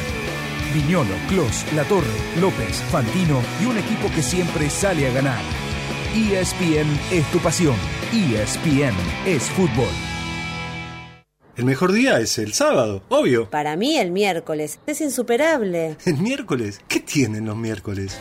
Con beneficios Credicop, los miércoles son insuperables. Con tus tarjetas Cabal Credicop, 10, 15 y hasta 20% de ahorro en más de 220 supermercados. Consulta los superadheridos y todas las promociones en www.bancocredicop.coop. Banco Credicop Cooperativo. La banca solidaria. Promoción aplicable a la cartera de consumo válida para consumos realizados los días miércoles del 1 de enero al 31 de marzo de 2021. Más información en www.bancocredico.coop o a través de Credicop responde al 0810 888 4500. Los accesos a la ciudad funcionan con total normalidad. Ya se está descomprimiendo Autopista 9 de Julio y Calle Corrientes y está liberada Avenida Belgrano que estuvo congestionada por cortes con manifestantes. Si estás volviendo a casa y lo que no se descomprime es tu dolor de espalda, probá Voltaren Emulgel con diclofenac que se aplica sobre la zona del dolor, reduciendo la inflamación y acelerando la recuperación. Voltaren, efectivo alivio del dolor sin comprimidos. Voltaren Emulgel es una alternativa frente al uso de tratamientos orales. Contiene diclofenac dietilamónico. Son pequeñas o medianas. Son fuertes, resistentes, decididas. Son nuestras pymes. Y como siempre, Banco Credicop las acompaña. Nuevos créditos PYME para inversión productiva. Tasa fija 30%. A pagar en 48 meses. Donde haya una pyme, vamos a estar. Banco Credicop Cooperativo. La banca solidaria. Costo financiero total 34,50% destinado a la cartera comercial vigente desde el 16 de octubre de 2020 al 31 de marzo de 2021, sujeto a evaluación crediticia, el cumplimiento de requisitos exigidos por Banco Credicop y normativa aplicable. Más información en www.bancocredico.coop. Apaga lo que te preocupa. Apaga la incertidumbre. Apaga lo malo. Este año, encendamos las ganas de dejar de fumar. Empezá con la ayuda de Nicotinel. Pedilo en Rappi. Nicotinel es un medicamento que contiene nicotina. En el mes del cáncer infanto-juvenil, la Fundación Natalie Daphne Flexer te invita a ponerte la camiseta por los chicos. Ingresa a ponetelacamiseta.org y recibí tu remera solidaria en cualquier lugar del país. De esta manera, estarás colaborando para que más de 3.200 chicos con cáncer reciban de manera gratuita los servicios de la Fundación. Ah, estás como querés, donde querés, conectado con la naturaleza, los amigos y también con tu jefe. Este verano en Buenos Aires tenés home office y querés home beach, Sion fibra óptica 100 megasimétricos, misma velocidad de subida y bajada. Para quedarte y para irte. Fibra óptica en tu casa desde 1.750 pesos por mes, llamando al 0810-999-0100. Sion 100 megas. Este verano estás como querés. Promoción válida para Ciudad de Buenos Aires. Servicio Sion 100 megas desde el 10 de enero hasta el 31 de abril de 2021. Consultar bases, condiciones y alcance de cobertura en sion.com. Yo uso una placa de descanso para dormir. Lo que no sabía es que acumula bacterias que podrían afectar mi salud. Las tabletas limpiadoras Corega Tabs eliminan el 99,99% de las bacterias que causan el mal olor en 3 minutos. Proba Corega Tabs. Es práctico y funciona. Radio con Voz. Radio 899.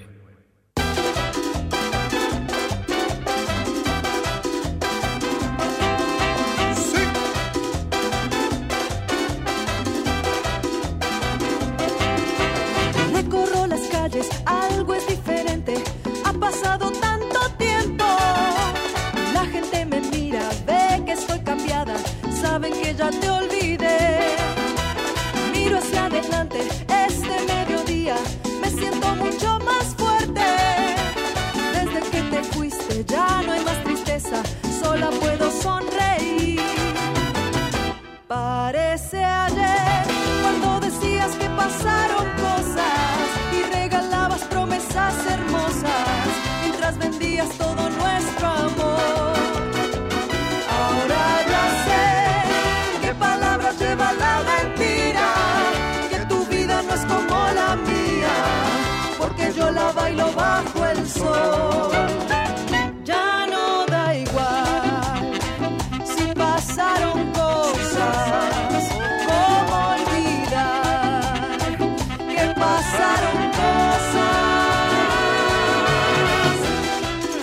Dos empresarias gastronómicas de Madrid, dueñas del restaurante La Francachela, van a implementar para sus empleados la jornada laboral de cuatro días. Están convencidas de que de esa manera va a mejorar la calidad de vida de sus trabajadores, también la de ellas y la de sus clientes. Nosotros pensamos igual, ¿eh? desde acá nuestros respetos, señoras gastronómicas.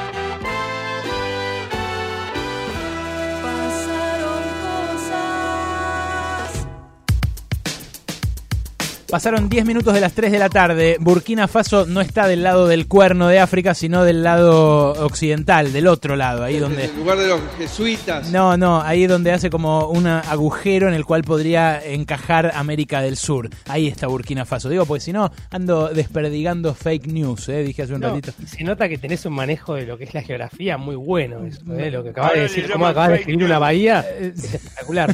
claro, la bahía. la bahía.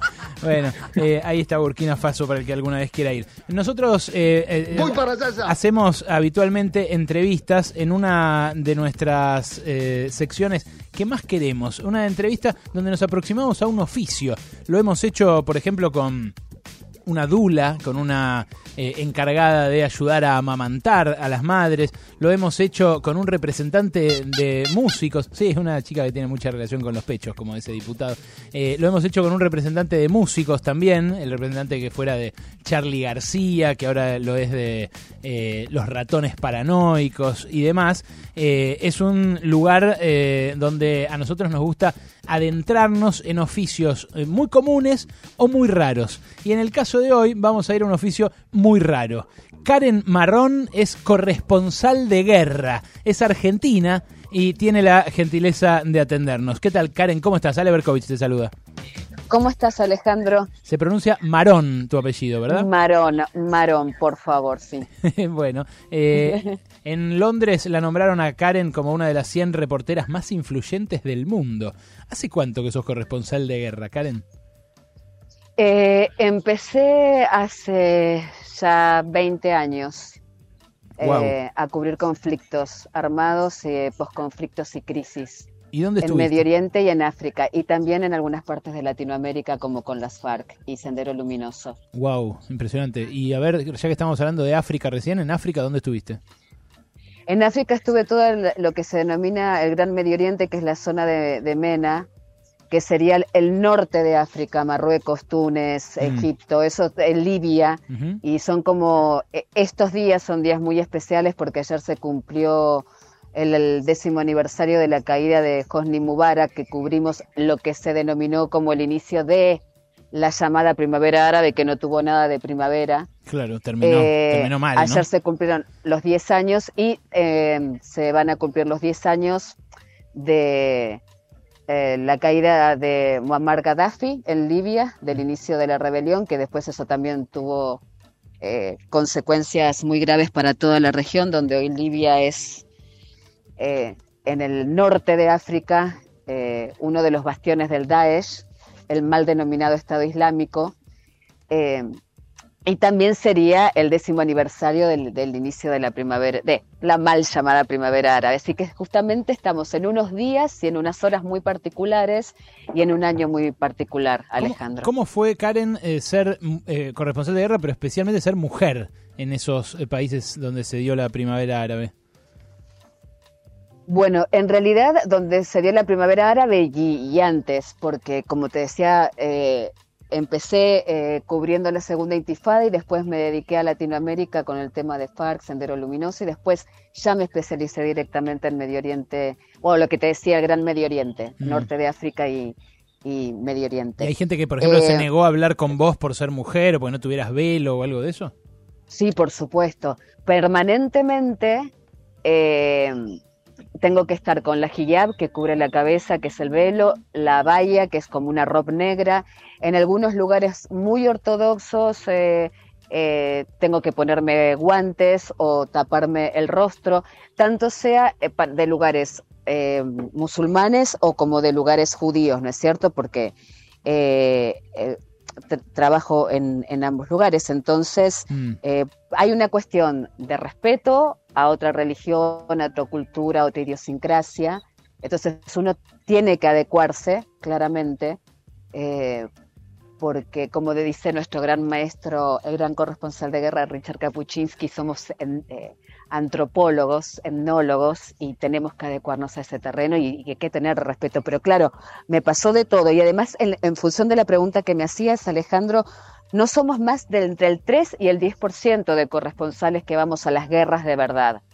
Eh, y empezó a haber mayor cantidad de mujeres cuando, eh, cosa que yo no cubrí por una cuestión etaria, empezó la guerra en la ex Yugoslavia, los editores se dieron cuenta que justamente como algunos de los actores del conflicto eran musulmanes, los hombres no podían llegar a entrevistar a las mujeres o acceder a determinados lugares, entonces los editores empezaron a tener en cuenta a las mujeres. A partir de diferentes conflictos eh, empezó a incrementarse nuestra eh, participación, pero que no llegó a ser más del 10% y creo que en este momento, si somos el 1% y más en esta situación tan particular, es muchísimo. Mirá qué impresionante. Igual, en general, más allá de que los medios no contraten mujeres para mandarlas a una guerra, en general no mandan a nadie a ningún lado, ¿no? O sea, el, el empobrecimiento del oficio también tiene que ver con que agarran, no sé, una imagen de red social, alguna cosita que se postea desde el lugar y nada más. Vos esto me imagino lo notás, más que nadie. Sí,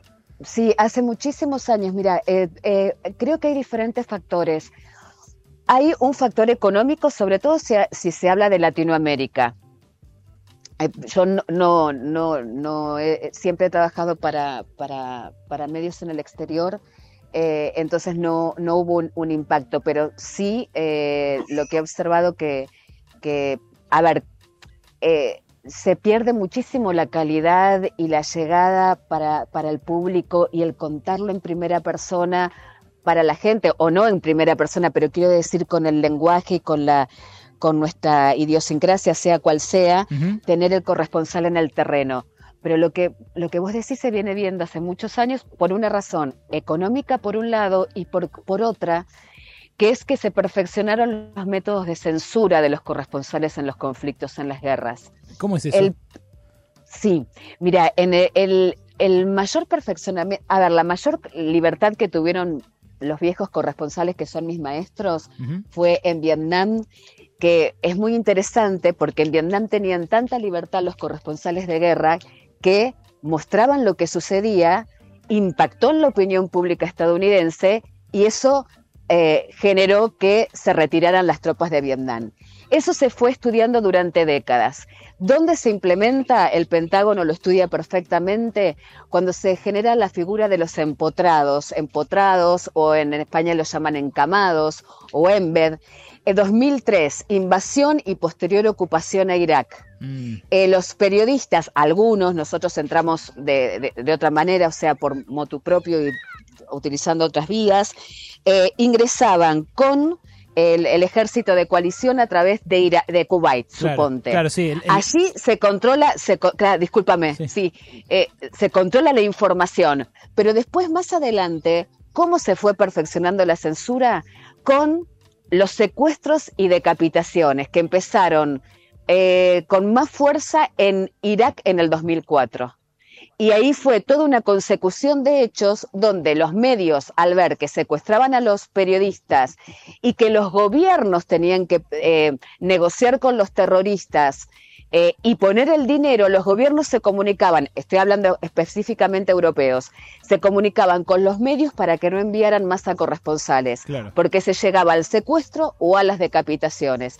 Y así estamos como estamos hoy en día, Alejandro Claro. donde la gente es la, la más, la más damnificada, porque si vos no contás la historia, el hecho no existe. Sí, yo recuerdo haber visto eh, coberturas de aquella invasión a Irak, eh, donde eh, la fecha, viste, al principio de la nota decía a bordo del SS no sé cuánto, eh, como Claro. Eh, entonces el, el corresponsal escribía directamente desde la desde el barco de guerra estadounidense y obviamente controlaban todo lo que todo lo que escribía. Absolutamente, lo que vos decís, porque no salía ninguna información que no fuera chequeada y rechequeada por las fuerzas con las que vos estás ingresando.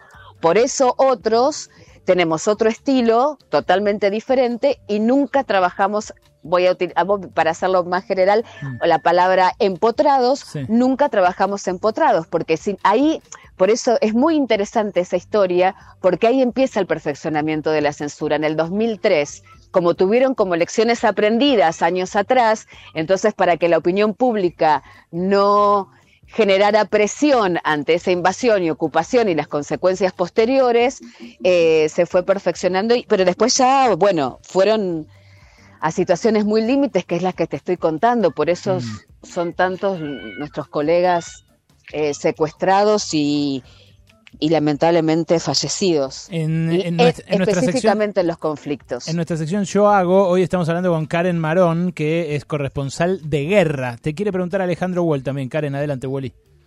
Hola, ¿Cómo estás, Alejandro. Karen? Eh, ¿cómo, ¿Cómo se toma, cómo tomas decisiones eh, de una cobertura eh, de lugar en donde te ubicás, a dónde ir, eh, en dónde te alojás? Eh, digo, porque eso conlleva además peligros concretos. Sí, los peligros son todos, Alejandro, y el tema es, a ver, ningún conflicto es igual a otro, nunca, jamás. Aunque sea en la misma región, ninguno va a tener las mismas características, pueden tener características similares. Eh, generalmente la base es, a ver, suponte cuando fue, porque lo que pasa que con lo que estaba diciendo de Libia, 2011 no ingresaban muchos periodistas.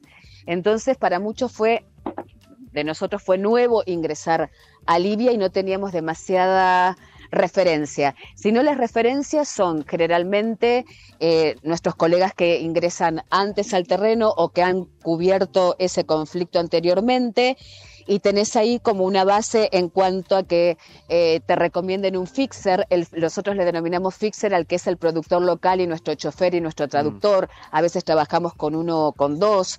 Eh, o, o vamos variando a un hotel determinado. Los hoteles son los que nosotros históricamente denominamos hoteles de guerra, que son históricos, como ustedes recordarán, el Hotel Palestine en, en, en Irak, o el Hotel Commodore en Beirut, o el Intercontinental en Pakistán. Eh, pero a veces nos tenemos, pero el tema es que nos tenemos que mover constantemente, porque la ruta que es segura a las 7 de la mañana, a las 8 de la mañana explotaron cuatro carros bombas. Wow. Entonces, ¿Y- y el tema de la logística y moverse, vos el estás instinto? enfrentándote con la muerte permanentemente. Eso es claro que sí planificás, pero ese plan va eh, permanentemente cambiando. ¿Y cuán chicos, cerca es estuvo? cosa- es muy fuerte. ¿Cuán cerca te picaron las balas de la muerte a vos, Karen? En- de- contame la situación más tensa, cuando dijiste, no, esta no la cuento, ya está. Uf. Eh, más, que, más que balas, eh, fueron explosiones de carros bombas.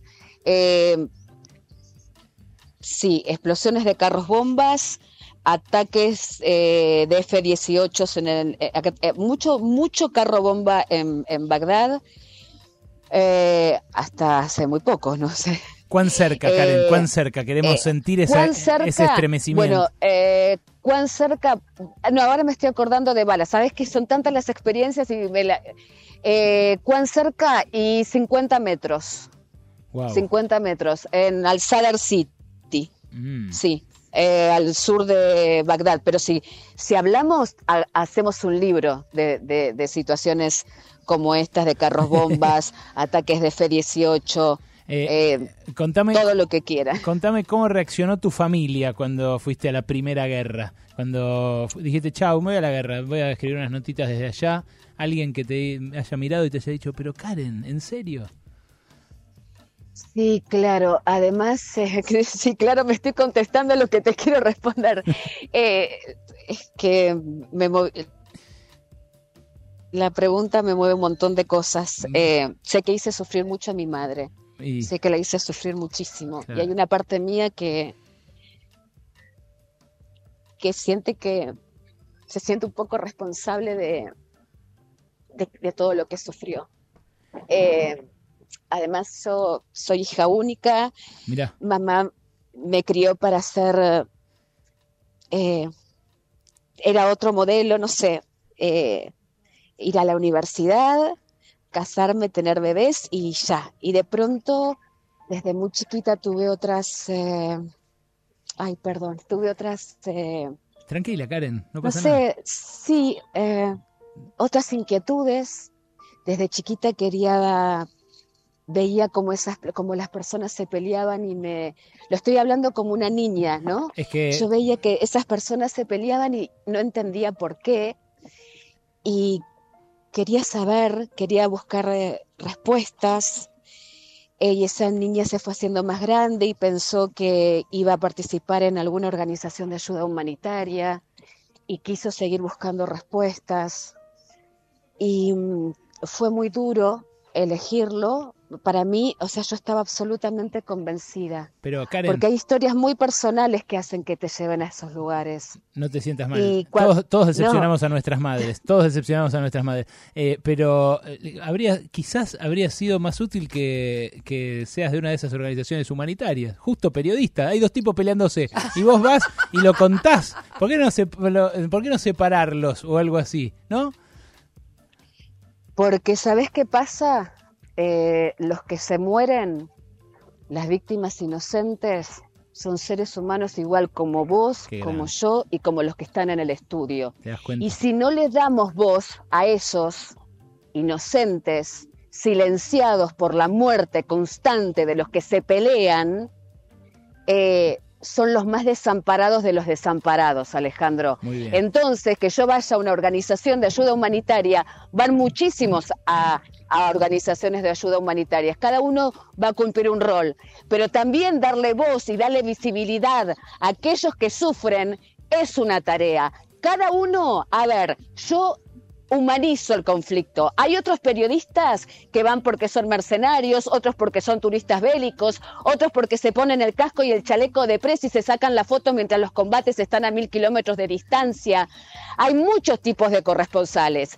Yo soy, eh, yo soy en función de lo que soy como persona. Mi ética profesional está atada a mi ética personal. Y eso va a suceder con todos los de manera diferente. No vas a encontrar un corresponsal de guerra igual a otro corresponsal, porque lo movilizan cosas diferentes. A mí me movilizó las víctimas inocentes que no saben nada ni de gasoductos, ni de rutas de petróleo, ni de litio, ni de las guerras del agua. Eso es lo que me movilizó. Que seres humanos inocentes mueran por la ambición y poder y el- la ambición de poder de otros seres humanos. Eso, es lo que me movilizó. Eso lo compartimos, Entonces, lo compartimos, Karen. es, eh, es espectacular sí. que haya que haya eh, gente así de comprometida contando la realidad, ¿no? Porque eh, en serio, uno al principio te escuchaba y decía eh, cualquier trabajo, hasta este, hasta el más alocado, se puede convertir en, en una rutina. Voy a este lugar, después voy a esta guerra, voy a esta otra. Pero se nota que vos lo sentís y que, y que bueno, lo que te movilizó justamente fue, fue esa injusticia. Che, súper eh, interesante. Eh, ¿Te podemos leer en algún lado, digo, más allá de que trabajes en general para medios extranjeros? ¿Has publicado algo por escrito? Hay muchos oyentes que nos están comentando de la entrevista y que quizás quieran, quieran aproximarse a tu lectura de los conflictos. Sí, eh, publico en diferentes lugares. eh, después le voy a mandar a Juan, que es un gran productor, le voy a mandar algunos links para que los, los puedan tener. Como soy miembro también de algunas organizaciones, eh, como analista política y demás, tengo no solamente trabajo en el terreno, sino que también eh, hago análisis geopolítico, pero siempre, siempre enfocado en lo que yo llamo la humanización del conflicto.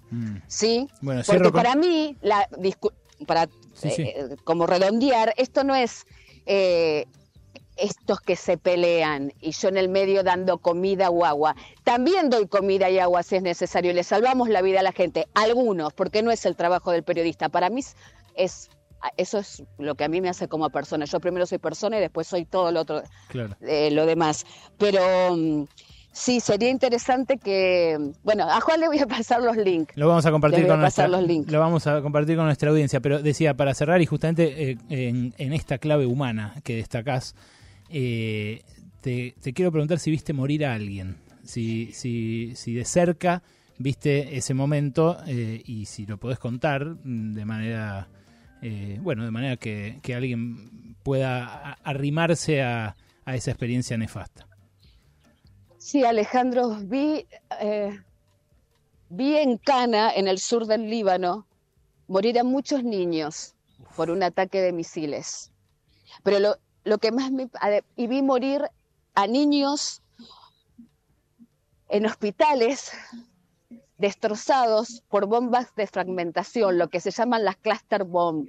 Las cluster bomb, para graficarlo, es una gran misil con pequeñas bombitas y generalmente ante la aberración del ser humano, esas bombitas tienen formas de juguetes y de colores, donde eh, caen esas bombitas y cuando no estallan, y lo estoy diciendo en forma sencilla para que todos lo entendamos, los niños que van a jugar creen que es una pelota de fútbol o una muñeca y cuando las agarran, sus cuerpos estallan.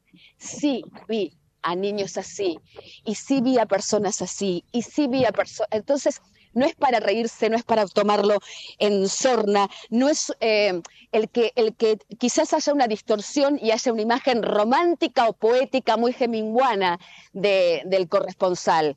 El que está comprometido hasta ideológicamente, humanamente y teniendo respeto por los seres humanos, no solamente por el que sufre, sino para que el que escucha, el que lee y el que ve tenga la información que corresponde.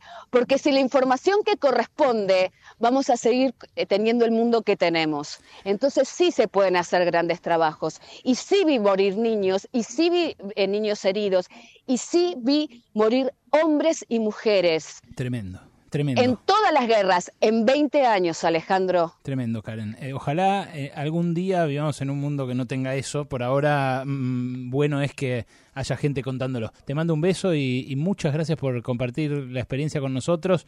Eh, la verdad que un, un episodio épico de nuestra, de nuestra, una de nuestras secciones favoritas.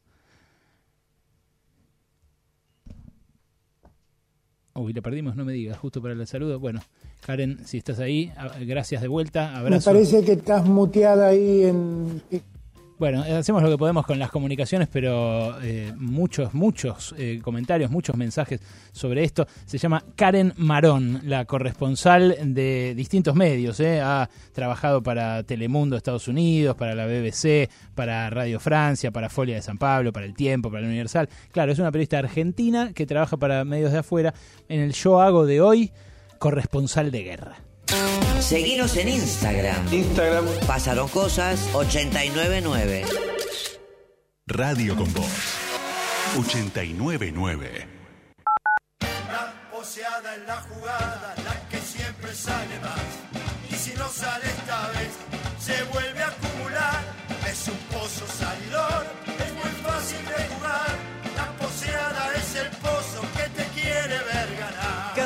Que sale. La Poseada está vacante. Más de 5 millones en premios y sortea todas las noches. Jugar compulsivamente es perjudicial para la salud.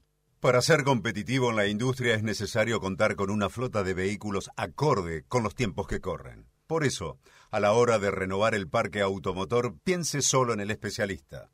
Adrián Mercado, líder en subastas industriales. Team Rock. Team Trap. Team Reggaetón. Seas del team que seas, lo que no puede faltar mientras escuchas tu radio favorita es Bagio Pronto. Unite al Team Bagio y disfruta un verano a pura fruta.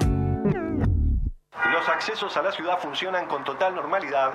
Ya se está descomprimiendo Autopista 9 de Julio y Calle Corrientes y está liberada Avenida Belgrano que estuvo congestionada por cortes con manifestantes. Si estás volviendo a casa y lo que no se descomprime es tu dolor de espalda, probá Voltaren Emulgel con diclofenac que se aplica sobre la zona del dolor, reduciendo la inflamación y acelerando la recuperación. Voltaren, efectivo alivio del dolor sin comprimidos. Voltaren Emulgel es una alternativa frente al uso de tratamientos orales. Contiene diclofenac dietilamónico. La app IPF es un camino de ida, porque disfrutás los mejores beneficios sin vueltas. Obtené 10% de ahorro en Infinia e Infinia Diesel todos los días y en Super todos los miércoles. Además, en febrero tenés un 20% de ahorro en boxes haciendo tu reserva desde la app. Con app IPF, los beneficios llegan de la manera más ágil y segura. Tope de reintegro 250 pesos por semana. palermoexpress.com.ar Servicios logísticos integrales, mensajería empresarial, atención personalizada, distribución y logística, seguridad y confianza. Contactanos 11 65 36 36 16 palermoexpress.com.ar Stand-up en San Martín. Y también cine, música, gastronomía y demás propuestas. Desde el 4 de enero al 7 de marzo vení a disfrutar del circuito de actividades al aire libre en los barrios cuidándonos entre todas y todos. Disfrutemos con responsabilidad respetando los protocolos sanitarios. Viví tu ciudad en San Martín. Quédate en casa. El tiburón te acerca el mejor pescado fresco de mar. Si estás en Flores, Floresta, Caballito, Parque Chacabuco, Parque Avellaneda o Villa del Parque, hacé tu pedido al WhatsApp 11 23 03 0002 o al teléfono 46 13 01 80. La calidad de siempre. Ahora te la llevamos a casa. El tiburón, cuarta generación de pescadores. Moura, la batería con mayor durabilidad. Si es batería, es Moura. Decime, ¿dónde estabas el verano que escuchabas esto?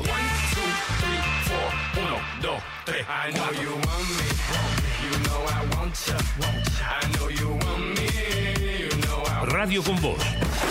Verano. Juega la selección, juegan los mejores en ESPN. Viñolo, Clos, La Torre, López, Fantino y un equipo que siempre sale a ganar. ESPN es tu pasión. ESPN es fútbol. Te podés cansar de fallar, volver a intentarlo, fallar, volver a intentarlo, fallar, volver a intentarlo, pero no te cansás. Piero, la evolución del descanso. 899 Radio con vos. Pasaron cosas. Pasaron cosas. No vence al capitalismo. Pero amortigua sus consecuencias. Nobody's next. In between me and mommy, it's me and Mr. Jones. Me and Mr. Jones. What kind of fuckery is this? You made me miss the slick reggae. And thought I didn't love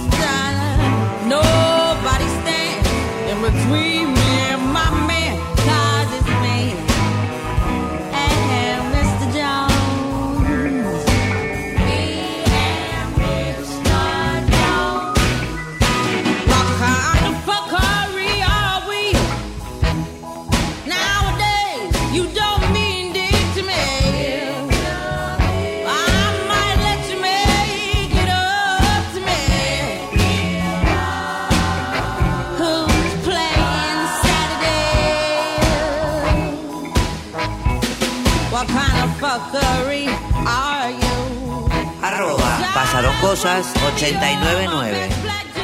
Che, muchas gracias. Hay muchísimos comentarios, muchísimos mensajes por la entrevista que hicimos recién con Karen Marón en el Yo Hago, nuestra sección de trabajos insólitos o, o trabajos muy cotidianos. Bueno, entrevistamos a Karen que es corresponsal de guerra.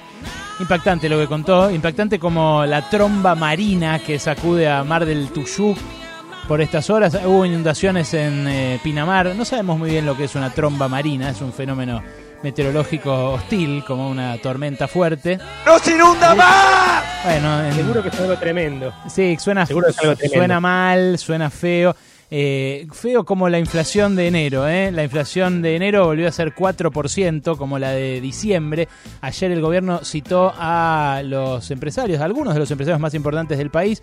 Eh, hubo funcionarios que hablaron ante ellos, intentan convencerlos de que la pauta inflacionaria anual va a cumplirse, la del 29% para todo el año, pero claro, este no fue un buen arranque. Está para conversar con nosotros Paula Español, la secretaria de Comercio Interior, una de las encargadas de combatir justamente el alza de precios. ¿Qué tal, Paula? ¿Cómo estás? Ale Berkovich. ¿Qué tal, Ale? ¿Cómo estás? Buenas Bien. tardes. Bien, muy bien. Eh, te decía, eh, decía en la introducción yo que bueno este aumento de 4% en enero, mm, me parece que el gobierno esperaba un poquito menos para mostrar desaceleración frente a diciembre, que también había dado 4%, pero encima lo peor es que alimentos sube más que ese promedio, ¿no? Sube 4,8%. Sí, nuevamente, digamos, recién decías lo, lo de los precios en general, de volver a, digo, siempre cuando se intenta analizar el tema de precios es ver la integralidad del proceso de incremento de precios que tiene la Argentina, de, desde su problema más histórico estructural y sobre todo, no sé si llamarlo endémico, que tiene que ver con, con estar, con, digamos, de tener una economía bim- bimonetaria en la cual el dólar juega un lugar eh, central y entonces eso suele ser un factor eh, que desestabiliza más o que hace a veces más difícil eh, por el problema de la restricción externa poder equilibrar el- los precios. Entonces hay todo ese problema. Por supuesto que esto no quita que en el corto plazo también se pueden ir tomando medidas e ir encauzando este problema y la reunión de ayer también apuntaba a eso. Lo que decís de alimentos, eh, creo que no hace tanto, digamos, no sé si conversaba con contigo, con el equipo y en Sí, otros, sí. también poder En separar esta idea de, de qué alimentos estamos hablando, porque nuevamente en enero, que por supuesto que es un tema que nos preocupa y nos ocupa, pero nuevamente en enero los rubros que lideran este incremento en alimentos tienen que ver con carnes y frutas, que fueron efectivamente los que el año pasado subieron entre 20 e incluso más por ciento eh, interanual, si se quiere, frente a los alimentos que están en góndolas. Y esto quiere decir que tienen una dinámica distinta de precios, una lógica distinta, y entonces hay que abordarlos de distinta manera. Bueno. Tanto el sector de la carne como el sector de, de verduras, que no es lo mismo que el resto de los alimentos. Digo- para poder identificar el problema. Claro, pero uno lo que piensa cuando los escucha a los funcionarios hablar de esto es, bueno, el problema con la fruta y la verdura es que un mes sube mucho, otro mes eh, baja, entonces por la estacionalidad va cambiando. Yo miré la planilla que publica el INDEC con los eh, bienes representativos, elementos de la canasta del IPC según regiones, y ahí tenés, por ejemplo, la papa en el año subió 100%. Eh, el pollo, el pollo entero, subió 51%. La carne picada, 55%. Eh, estoy leyendo los, los del INDEC. ¿eh? Después hay otros que suben menos Sí, que la sí, sí, sí. Hay otros que suben menos y eh, bueno, pero va un poco a lo que justamente conversábamos recién. Vos ahí nombraste dos carnes y una hortaliza, en la cual la estacionalidad ha, ha sido un tema, no es el único. Digo, está la estacionalidad, está el tema incluso a veces eh, de, de los climas, que por ejemplo hizo que en octubre el tomate se acabara más rápido y entonces efectivamente hubo un pico del precio del tomate en octubre, pero en diciembre del año pasado, ¿no? Y en diciembre te dan 3 kilos por 100 pesos. Digo, pero que ese pico de octubre efectivamente existió.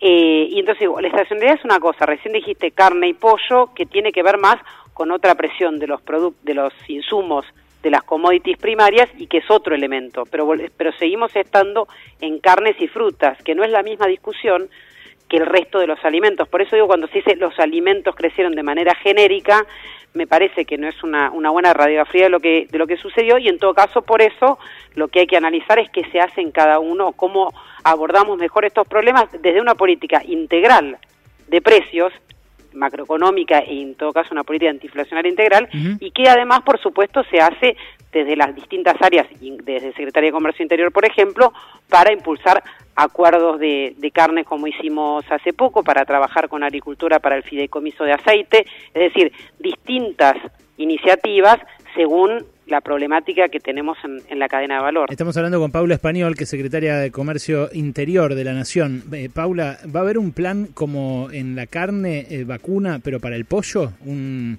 un precio eh, al cual puedan ofrecerse, por ejemplo, determinada cantidad de millones de kilos por día y que esto le marque una referencia a los demás? Nosotros tenemos pollos en, eh, pollo en precios cuidados y hay una primera referencia. Esto, por supuesto, que no implica que también el pollo se vende en muchas otras bocas de expendio y que no sea la única medida y también ahí es ir trabajando en cuanto en cuanto vale el, el, el insumo y cómo hacer para que esa cadena pueda transitar esta presión de los precios internacionales de otra manera. Lo mismo quiero decir, no es lo mismo, digamos, no funciona de la misma manera la cadena de pollos o incluso la de frutas y verduras que la de carnes. Por eso te decía nuevamente, no podemos tomar exactamente las mismas medidas. De todos modos, te insisto, en los supermercados y en, donde, en todos los lugares donde está precios cuidados ya hay un precio. ¿Cuánto debería pollo. valer? ¿Cuánto debería valer el pollo según precios cuidados? Por ahí no lo tenés a mano, pero acá en, está en, está en 119, tuve una pequeña actualización, creo que está en algo algo que ronda un poco más, ahora tengo que fijarme el kilo, estaba en 119 hasta hace unas semanas, Bueno. un poquito más, pero puede estar entre, entre 130 y 140 pesos el, el INDEC, el kilo. el INDEC lo detectó en 161 pesos el kilo de pollo entero. El INDEC eh, en, la- en los comercios. En los comercios puede estar a más también. Eh, ¿Piensan en hacer algo en caso de que, por ejemplo, los eh, ruralistas que estuvieron esta semana con el presidente no cumplan con lo que prometieron a principios de enero cuando levantaron el, el bloqueo a la exportación de maíz? eh, que dijeron en ese momento, me acuerdo, los productores de maíz, le vamos a dar el alimento balanceado a un precio distinto al pollero local para que pueda bajar el precio y no, no aumente más que esto. En la reunión con el presidente salieron los jefes de la mesa de enlace y dijeron, el gobierno nos dijo que no va a subir las retenciones. Después a mí me dijeron que no, que no había dicho eso ni el presidente ni el ministro de Agricultura. ¿Hay esa herramienta sobre la mesa o hay alternativas, digamos, para pegarle un puñetazo al escritorio en caso de que no cumpla la otra parte? Ah, cuando dijiste un puñetazo me estabas asustando, ¿vale? No, no, ese era Eh, otro secretario de Comercio. no, me estabas asustando, no, digo, las herramientas que tiene el Estado y la idea de que las retenciones sean una herramienta más están sobre la mesa, ya se dijo, digo, me parece que eso hay que tenerlo en claro y cómo nosotros estamos buscando coordinar de otra manera, en, digo, desde precios cuidados e incluso con toda la idea de de que las expectativas vayan hacia una baja de la inflación de manera coordinada. Lo que no quita es que las herramientas existan y que las herramientas estén y que se evalúen. Vuelvo a decir, no es una definición que se tome en, digamos, en mi escritorio, pero claramente sobre la mesa está. Las retenciones y un cupo de exportación. Cualquiera de las dos. Mm. Eh, ¿qué, qué otra cosa puede hacer el gobierno en caso de que no, no avance el acuerdo de precios y salarios o no se pueda firmar algo? Yo tampoco veo posible que con una, cantidad de empresarios como la de ayer y tan variopintos se pueda firmar un compromiso, ¿no? De decir, no subimos los precios, porque alguno te dirá, ahí yo tengo que subir, tengo esta situación de costos, pasa esto, pasa el otro. Pero lo que se busca es ir coordinando las expectativas y después tener mesas sectoriales porque volvemos, no todas las cadenas, ni, ni las que estuvieron ayer, ni incluso si uno quisiera tomar todos los alimentos, como hablábamos recién, tienen la misma dinámica. Entonces lo que tenemos que buscar es mesas sectoriales en las que veamos cuáles están siendo los problemas de costos y en todo caso eh, cómo se abordan. Nosotros el año pasado tuvimos una política muy clara en la cual entendíamos que la política de congelamiento de precios podía tener, eh, digamos, algún impacto sobre la rentabilidad, pero entendíamos que los márgenes tenían que ir acorde de la situación que se vivía el año pasado. Este año lo que se va a buscar es que en el proceso de reacomodamiento de precios de este año los salarios le ganen a los precios porque se necesita incrementar la capacidad de compra, el ingreso real del salario, porque es la manera que tenemos de impulsar el crecimiento y sobre eso se va a trabajar. Mm, ¿Cómo van a hacer para que le gane el, el sueldo a los precios si las paritarias se firman ahora, en marzo, en la mayoría, en otros casos abril, mayo, y la inflación es medio un juego de todos los días? Pero lo que pasa es que ahí hay un trabajo, primero que las paritarias se van a ir cerrando, tienen en general sus propias cláusulas y se va viendo con el Ministerio de Trabajo cuál será la herramienta, pero lo que se lo que se va a buscar es eso y no va a tener que ver solo con cómo cierren las paritarias, que es importante, sino en todos los elementos que podamos tener para que no haya un incremento de precios que vaya a la par. Y ahí, por eso digo, es una política integral que tiene todas las, digamos, a todo el programa macroeconómico y entre ellas también las expectativas que ayer el ministro Guzmán trató de mostrar cuál era el programa para decir por qué tenemos que converger hacia esa, a ese, a ese salario, ah, perdón, a esos precios. Y aun cuando el- la inflación de enero, el dato de enero haya dado 4%, ustedes siguen creyendo que 29 es el número. Hacia eso vamos a trabajar porque también entendamos que el final del año pasado tuvo, digamos, tiene ese arrastre que tuvo que ver con, la pre- con una presión importante de los precios de las commodities hacia finales del, del año, que realmente generó una presión y deja normalmente un arrastre hacia el, hacia el año siguiente, pero son todas, digamos, y se estaba reordenando la economía de lo que fue en los meses de septiembre y octubre, y yo creo que eso, eso tiene que ver en cómo lo vamos a ir pensando hacia el año que ah, perdón, hacia este año, yo ya estoy todavía en el año pasado. Sí.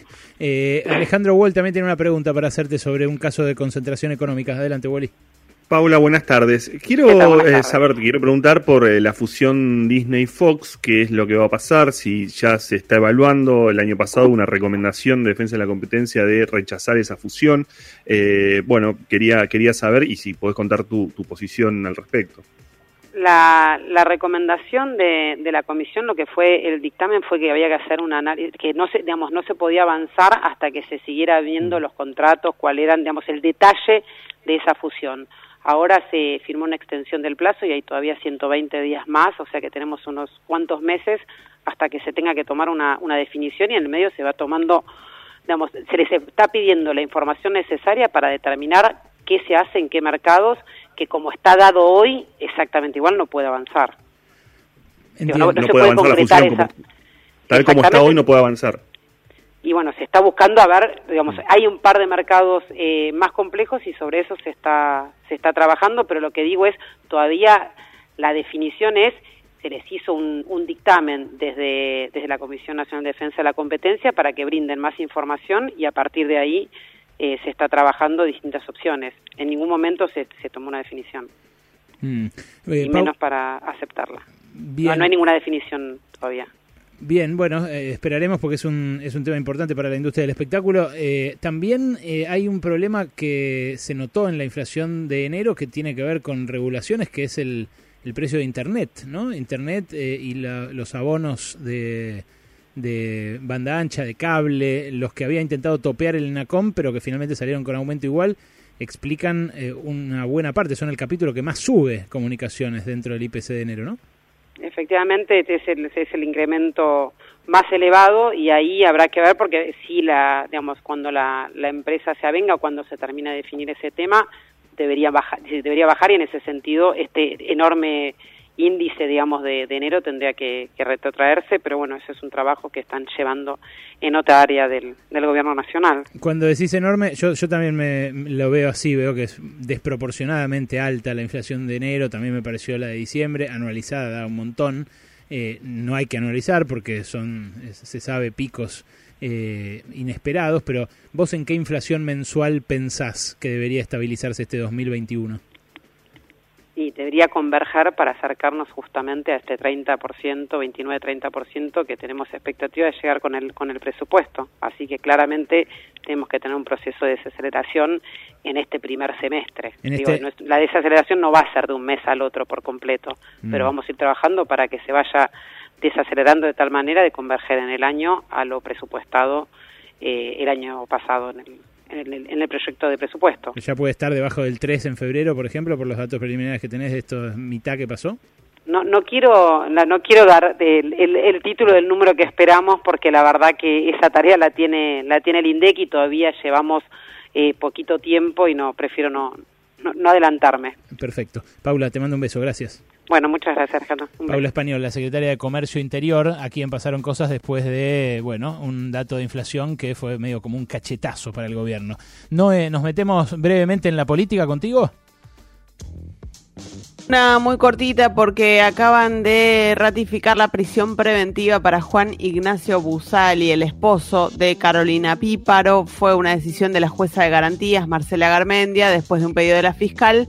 Y ahora lo que tiene que decidir la justicia es si esa prisión preventiva eh, tiene lugar en la cárcel o en su domicilio, eh, que va a ser obviamente el pedido de la defensa. Pero a pesar del intento de Carolina Píparo, intento que se plasmó en distintas entrevistas periodísticas de cambiar el foco de la acusación. Eh, bueno, evidentemente no lo ha logrado. eh, sigue imputado Juan Ignacio Busali por doble te- tentativa de homicidio y ahora le ratifican la prisión preventiva. Carolina Píparo sigue en su cargo, ¿no? Tanto como legisladora Efectivamente. provincial como en la Municipalidad de La Plata. Bueno, qué curioso. Qué. La Dirección de Asistencia a las Víctimas. Cierto, claro, encima de la Dirección de Asistencia a las Víctimas. eh, y, y el marido arrastró tres cuadras, ¿no? En la moto de las víctimas de, de ese, de ese atropello. Eh, ¿Qué atropello le puso Kachanowski ayer en Twitter a, Sí. a Carolina Pipa? Le mandó su solidaridad ante este atropello. Chicos, Claro. por favor, o sea, no es tan difícil. Claro, usé otra palabra, Kachanowski, ¿no? O sea, Su solidaridad ante, ante este, no sé, ante este infortunio. Episodio, Ante- claro. claro, ante esta situación. Le pone atropello, fue el, el marido el que atropelló a los pibitos, bueno, en fin. Sí, Eh, persecución tampoco puede usar. no, claro, claro, persecución tampoco, porque es lo que dice. Bueno, eh, a ver, Juan Braceli, nuestro cocinero argentino, finalmente no pudo estar, pero ¿saben qué hizo hoy para que arranquemos? Ese es un chanta de cuarta. No le digas, Simo, ya no está con mucho trabajo, tiene que estar ahí en Cocineros Argentinos. Nosotros lo queremos tener, eh, pero bueno, vamos a la misma hora que el programa. Así que lo que nos dijo hoy es, cuéntenos sus inquietudes gastronómicas eh, personales y yo se las voy a responder. ¿Saben qué le pregunté yo? ¿Cómo hago para incorporar más mariscos a mi menú? ¿Qué contestó, Mauro? Ale, los mariscos son un mundo. Bivalvos, cefalópodos, crustáceos, tenés de todo. Para arrancar, para arrancar en casa, está bueno que te hagas amigo de lo que seguramente ya te gustó en algún lugar. La raba es un camino allanado. Entonces, no solo utilizarlo en fritura, recordemos que siempre que vas a hacer rabas, directamente comprá el tubo de calamar que viene limpio, lo cortás, lo rebozás como más te guste y lo freís muy breve, minuto aceite caliente, minuto y medio, dos minutos como mucho, de esa manera te va a quedar tierno. Pero también lo que está bueno es utilizar el calamar en otras preparaciones. Ahí también podés comprar los tentáculos, los lavas bien, compras las aletas, las cortás también bien lavaditas y vas directamente a una suerte de guisado, de cazuela. Ahí tenés preparación fenomenal y no falla. Si vos al calamar le das por lo menos 25 minutos de cocción, te va a quedar súper tierno. Lo más importante de todo esto es que sepas que cocción súper rápida en fritura o cocción lenta en un medio líquido, que puede ser caldo con tomates, con especias, con un poco de arroz también para reforzar. El tema de los mariscos es un mundo, bienvenido, seguiremos hablando de él. Qué lindo, el mundo de los mariscos. eh, mm, me gustó, ¿eh? No, no conozco mucho de cocción del marisco y por eso eh, le quería hacer esta pregunta a Juan. Eh, ¿Qué le preguntaste vos, eh, Nahuel, a, a Juancho, que tenía lista? Mira, yo tengo una sartén de teflón preciosa y quería saber tips de tortillas, porque yo hago, pero es todo muy intuitivo. Quería saber eh, temperatura del aceite, altura del fuego y algún secretito que me pueda decir. A ver qué dijo Juan. El querido, la tortilla de papa es lo más maravilloso del mundo mundial. A ver, cosas importantes, tips para tener en cuenta a la hora de hacer una tortilla de papa. La sartén teflonada o la que heredaste de tu abuela recontra bien curada de hierro, esas son las que no, no fallan, no te van a traicionar. Siempre tiene que estar bien caliente, poquito aceite, no mucho. El aceite, si querés con un papel absorbente, lo vas pasando por los costados y por el fondo y ahí al aceite caliente va la mezcla de huevos con la papa que previamente la pudiste pochar, que es una mezcla entre fritura sin tanto aceite, tapada, cosa de que genere un, un poco de vapor y se va cocinando miti miti o directamente frita. Lo importante también es no dorar mucho la papa, apenas las puntitas si querés doradas y si no, ni siquiera. Eso mezclado con una cebolla rica, salteada, agregale si querés algún ajito, yo suelo hacerlo cuando lo hago con cebolla. Oh, ajito. Condimentás Eh. bien con los huevos. a la sartén caliente siempre. ¿Para qué? Para que empiecen a coagular rápido los huevos y no se te pegue. Ahora bien, esa sartén apenas entraron los huevos y vos sentís ese ruidito de que están coagulando, acomodás un poquito la papa por arriba y ahí tratá de poner al mínimo o casi fuego corona, cosa de que se vaya haciendo tranca, no más de 2 o 3 centímetros de altura de toda la mezcla. ¿eh? No es necesario hacer una tortilla gigantesca de bodegón, que son maravillosas, pero que las terminan en el horno. Vos querés hacer todo y resolverlo en la sartén. 2-3 centímetros está bien, la vas llevando despacito, si querés podés acompañar poniéndole un poco de tapa y después para dar vuelta, atenti. No es necesario hacerse el malabarista ni mucho menos. Agarrás un plato que calce bien en la sartén, das vuelta con convicción sobre ese plato y luego del plato volvés a volcar en sartén en lo posible caliente otra vez. O sea que la pones ahí, le agregas un toquecito de aceite, tenés en la otra mano la, el, plato con, con todo lo que, lo que recibió de la tortilla, la volcás y es el mismo proceso. Se va sellando bien rápido, bajas el fuego y terminás de llegar al punto de cocción que en mi caso me gusta mucho babé, medio jugosa, pero le puedes dar un rato más y si ves que te gusta muy cocida, directamente la terminas en el horno. Impresionante, Golazo. impresionante, Nabu, eh, impresionante, la verdad. Lo... Babeando. Sí, babeando. Noé, ¿qué le pediste vos al maestro? Adelante. Yo le pedí que me dé recomendaciones, consejos para sumar antioxidantes a mis comidas. A ver. No es fundamental que incorporemos más antioxidantes a nuestras dietas. El tema es comer bien variado, pero no pueden faltar la variedad de vegetales, de frutas, de legumbres, de pescados, de frutos secos, de algunos aceites como el aceite de oliva, extra virgen, recuerden.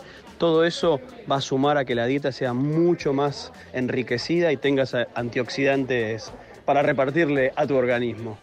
Lindo, Noé. Bueno, eh, lo tuve que sacrificar a Alejandro Wall porque, ¿saben qué? Se nos fue el programa, chicos. Chicas, eh, llegamos a las... El Núñez, el Núñez, la ñaña. ¿Cómo, ¿Cómo, se los extraña Roberto y Luis, eh? ¿Cómo se los extraña? Eh... ¿Se fueron de vacaciones? ¿Qué pasó? No entendí. Sí, ¿Qué sí, pasó? Por contrato. Sí, se ve que justo con las vacaciones no se les va el tiempo, así que se ve que se quedaron largo y tendido. No van a volver, no como otros. Ah, sí, no, los otros también volvieron, no, también volvieron. La última de Alejandro Wall, adelante. Eh, te hablo de Pavón, del jugador de Boca que iba a ser vendido a Los Ángeles Galaxy, ahora va a ser operado eh, también por un, problema, eh, va a ser operado, va a estar este, inactivo, no va a poder ser vendido, pero además la, una mujer, una, una, mujer que lo, lo acusó de abuso, hace unos meses pidió, mediante su abogado, que no lo dejen salir del país. Eh, ratificó obviamente la denuncia ante la justicia, que no lo dejen salir del país, con lo cual está complicado también por esa denuncia por abuso sexual. Bueno, hay eh, una investigación internacional que impulsó el diario Le Monde. Yo el otro día les hablé de esta investigación sobre las empresas radicadas en Luxemburgo, como por ejemplo Techint, que es argentina, pero tiene su sede en Luxemburgo. Bueno, la información dice que durante el gobierno de Mauricio Macri, su hermano Gianfranco controló desde ahí, desde Luxemburgo, el negocio de los parques eólicos. La empresa que tenía allá se llama Lares Corporation SPF, hasta ahora desconocida por la justicia argentina e incluso en la causa que investiga la operación. Eh, y esta fue la firma que se usó para controlar una estructura de cinco empresas armada para actuar en la industria de las energías renovables, mientras Macri nos decía a todos que no tenía absolutamente nada que ver con eso. ¿eh? Terminó registrando ganancias por 69,2 millones de dólares. Esto lo publicó Hugo Alconadamón en La Nación, pero es parte, como les digo, de una gran investigación a nivel internacional. No es la última tuya y nos vamos. Una buena para el expresidente, el fiscal Carlos Estornelli, queda a cargo de la investigación por espionaje ilegal durante el gobierno de Mauricio Macri. Fue decisión de la Cámara Federal de Casación Penal que le quitó la causa a Juan Pablo Auge en el Tribunal de Lomas de Zamora y la movió a Comodoro Pi. La, la, jueza a cargo, ¿sabes quién va a ser? ¿Quién? María Eugenia Capuchetti, designada durante el gobierno de Mauricio Macri. Bingo, cartón lleno. Qué eh, porque no se podía Bonadío, si no. claro, sí, no llegó a tiempo. Bueno, eh, chicos, chicas, el lunes los esperamos acá, eh, a la una de la tarde, como hacemos siempre. Mm. Se quedan con Dieguito Iglesias, con Lucía Isikov, con Esteban Rafele, ese gran equipo que hace mejor país del mundo. Que tengan un buen fin de semana. Lunes y martes pasaron eh, cosas en vivo, ¿eh? como siempre, acá en Radio con Vos. Adiós. Pasaron cosas.